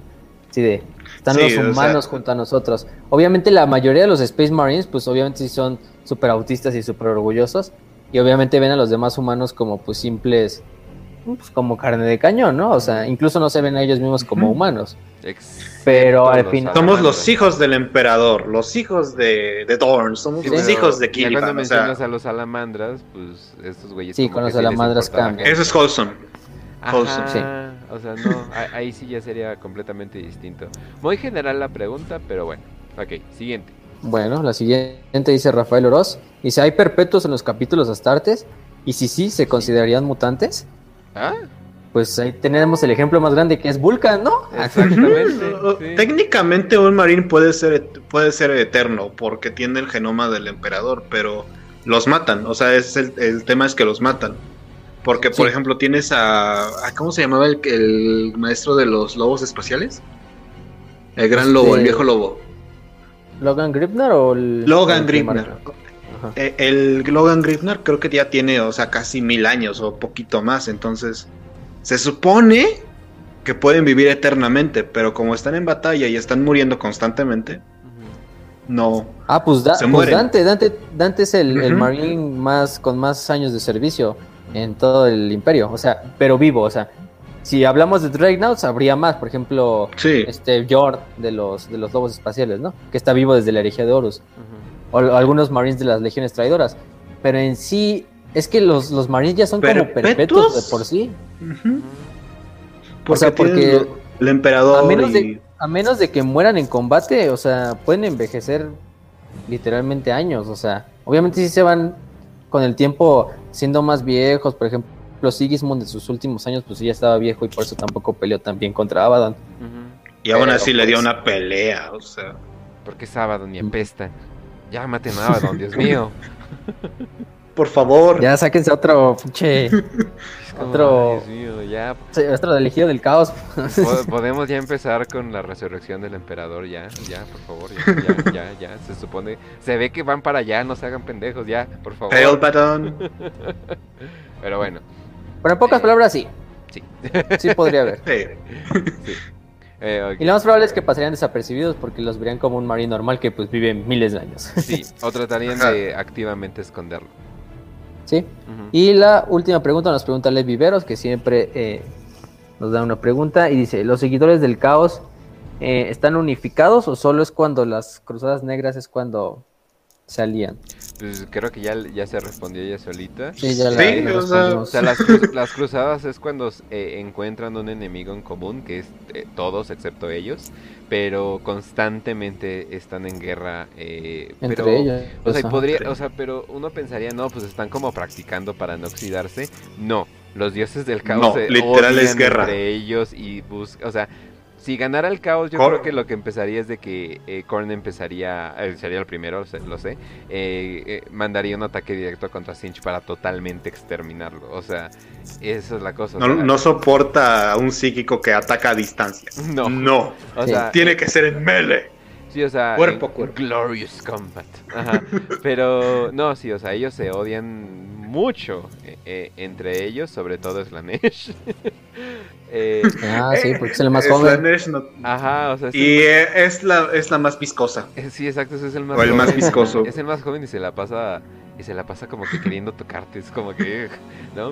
Pero no, sí, entonces eh, solamente cuando encuentran un propósito. Eh, es parecido a los eh, a los orcos que tienen muchos combates entre ellos, pero con mucho más odio. O sea, pero con mucho más odio. una clara. Sí, los orcos lo hacen por diversión, por gusto, por y para jugar, no O, sea... para no oxidarse, para tener no sé qué, ¿no? Pero eventualmente tiene que haber un WA, ¿no? Eventualmente tiene que haber una campaña, ¿no? Y pues esas campañas serían para, para el caos sus grandes cruzadas. Y, ajá, y, también algo que también habría de decir es que, o sea, quizá las guerras entre el caos y sus seguidores es más entre los demonios y los propios cultistas. Por ejemplo, está el ejemplo de Eidolon, que es ese planeta demoníaco dentro del ojo del terror, que son es un planeta que está dividido como en cuatro imperios continentales de cada uno de los dioses del caos y constantemente cada imperio va disminuyendo de tamaño conforme se vayan conquistando entre los cuatro dioses. Pero entre las legiones y entre las, entre las nuevas bandas de guerras tartes ahí sí es como más difícil que se peleen entre ellas, porque cada una también trae como su propia agenda. Obviamente, si su dios patrón requiere que peleen en la batalla por él, pues obviamente van a acudir, ¿no? A pelear incluso contra otros marines del New Chaos. Pero por lo general, entre las bandas de guerra del caos es como que hay más diplomacia, más que con los demonios. Y su adoración también de, de muchos primarcas al caos no dividido eh, refleja todo eso, o sea, de que ellos dicen, no, o sea, yo peleo por el caos, o sea, no importa de qué color sea el dios, yo peleo por todos ellos, ¿no? Porque al final... Son los inclusivos de Warhammer. o sea, porque al final del día siguen siendo unas tartes y sigue siendo medio listo y sigue siendo bastante genio el, pedo. tiene mucho sentido común. Mucho, tiene mucho sentido no, No harían de que, pues, ¿para qué perdería el tiempo si hay astartes leales al emperador vivos, no? O sea, mejor mándenme mándenme a matar uno de esos mejor, ¿no? Aún, les queda algo de sentido común pese a que ya vendieron su alma prácticamente a Satán. Sí. a un Satán verde, a un Satán rojo, un Satán azul y un Satán... Satán sexual, Satán eh, misterioso. Satán mugroso, Satán otaku, Satán judío y Satán... Y Satán normal. Muy importante. Pero bueno, gente, eh, ¿esa sería la última, por cierto? Sí, esa sería la Muy bien, entonces, ah, eh, por cierto, me, me, choca que ignoras a nuestros fans de que cuando abres tu OnlyFans, ¿eh? Pero bueno, entonces, vamos a... yo lo pagaría... Pues por algo, se está, por algo se está poniendo mamado, por cierto. se está preparando. ¿Ya ven? Pero bueno. luego les decimos el Patreon. ¿ah? bueno, gente, cuando hagamos uno. Les recordamos del nuevo, del nuevo iBooks y del, y del nuevo Anchor y del nuevo Spotify que tenemos. Ahora sí que podemos ir, que podemos ir eh, por ellos para los nuevos episodios. La nueva feed se va a morir pronto. Si de repente desaparecemos, ah, pues que creen, aquí estamos. Y eso es lo que pasó. También nos pueden ver en tele, nos pueden ver en Telegram, en Warhammer para Prietos, en Facebook en Twitter, en los Twitter que estás viendo ahorita. A Raz lo pueden ver en Raz Podcast. Eh, todos los domingos acá un nuevo episodio. Y creo que, creo que lo logré, por Dios santo lo logré. creo que al fin dije todas las redes de una. Pero bueno, entonces fácil, ¿cómo nos despedimos? ah, perdón, antes de que nos veamos, Raz, te despides. Ah, pues este, un saludo a todos. Que el emperador viva por siempre y salud y victoria. Ok, y Facio.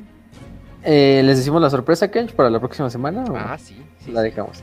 sí, para la próxima semana vamos a tener un especial. Espera, espera, espera. Redoble de tambores. un especial de Warhammer Horror. O de terror. Sí, de terror. En honor a pues, el mes de Halloween. Pues sí. Eh, y a todas estas fiestas que están próximas. Pero si vamos a invitar a alguien muy especial que muchos de la network ya creo que conocen. Al escritor Fernando Trujillo que también es muy fan de Warhammer 40.000 y también tiene mucho en cuanto a contar historias de terror. Sus novelas son muy buenas en cuanto a eso. Pues también nos va a acompañar en ese episodio y en la siguiente semana va a ser ese episodio especialmente para... Eh, vamos a sacar los, lo más terrorífico de este universo de Warhammer 40.000, ya sea historias, ya sea personajes, ya sea eventos, ya sea que sí, o sea, oh. hay, literalmente spooky, spooky. Estamos hablando de Warhammer. Sí, o sea, literalmente. Warhammer. Pues estamos hablando de Spooky Spooky Skeletons en Warhammer, entonces, y sí hay, o sea, que, es, que eso es la cosa. Y pues obviamente cuando lo piensas tantito es como, pues claro, este mundo obviamente se da para eso. Pero sí, va a ser un episodio muy especial. Todavía me va a confirmar, pero yo creo que va a decir que sí. Pero bueno, entonces. entonces sí, no, ya le improvisamos. pero sí, este, también pueden irse viendo en el canal de Telegram. Ya subí unas cuantas novelas. Subí la serie, las primeras cuatro novelas de Cephas Kane ayer. Y subí una historia de terror corta llamada Milagros, que Sahariel, la voz del emperador, hizo. Eh, gracias a él la podemos compartir aquí porque la publicó en su página. Un saludo a él y a todo su equipo de traducción. Eh, y también eh, subí la de Sanctus Infernal, que es una novela solo en inglés actualmente, pero creo que es una de las mejores novelas de terror de Warhammer que existe, porque no solo es terror cósmico, sino también es la propia eh, naturaleza del ser humano que desencadena ese terror en la propia novela. Es una novela sobre las hermanas de batalla, pero sí está muy buena, se las recomiendo. Solo está en inglés, pero la pueden encontrar en el canal. Eh, no creo que se traduzca en tiempo mm, corto, porque pues es una novela reciente más o menos, entonces sí, le falta algo de tiempo para que se traduzca. pero ahí la pueden encontrar. Puedes pasarlo por Google Translate y, obtener algo decente. Es Warhammer. Así es. Ok, pero entonces... Pero sin nada más que decir. Que el gran devorador los acompañe. y salud y victoria.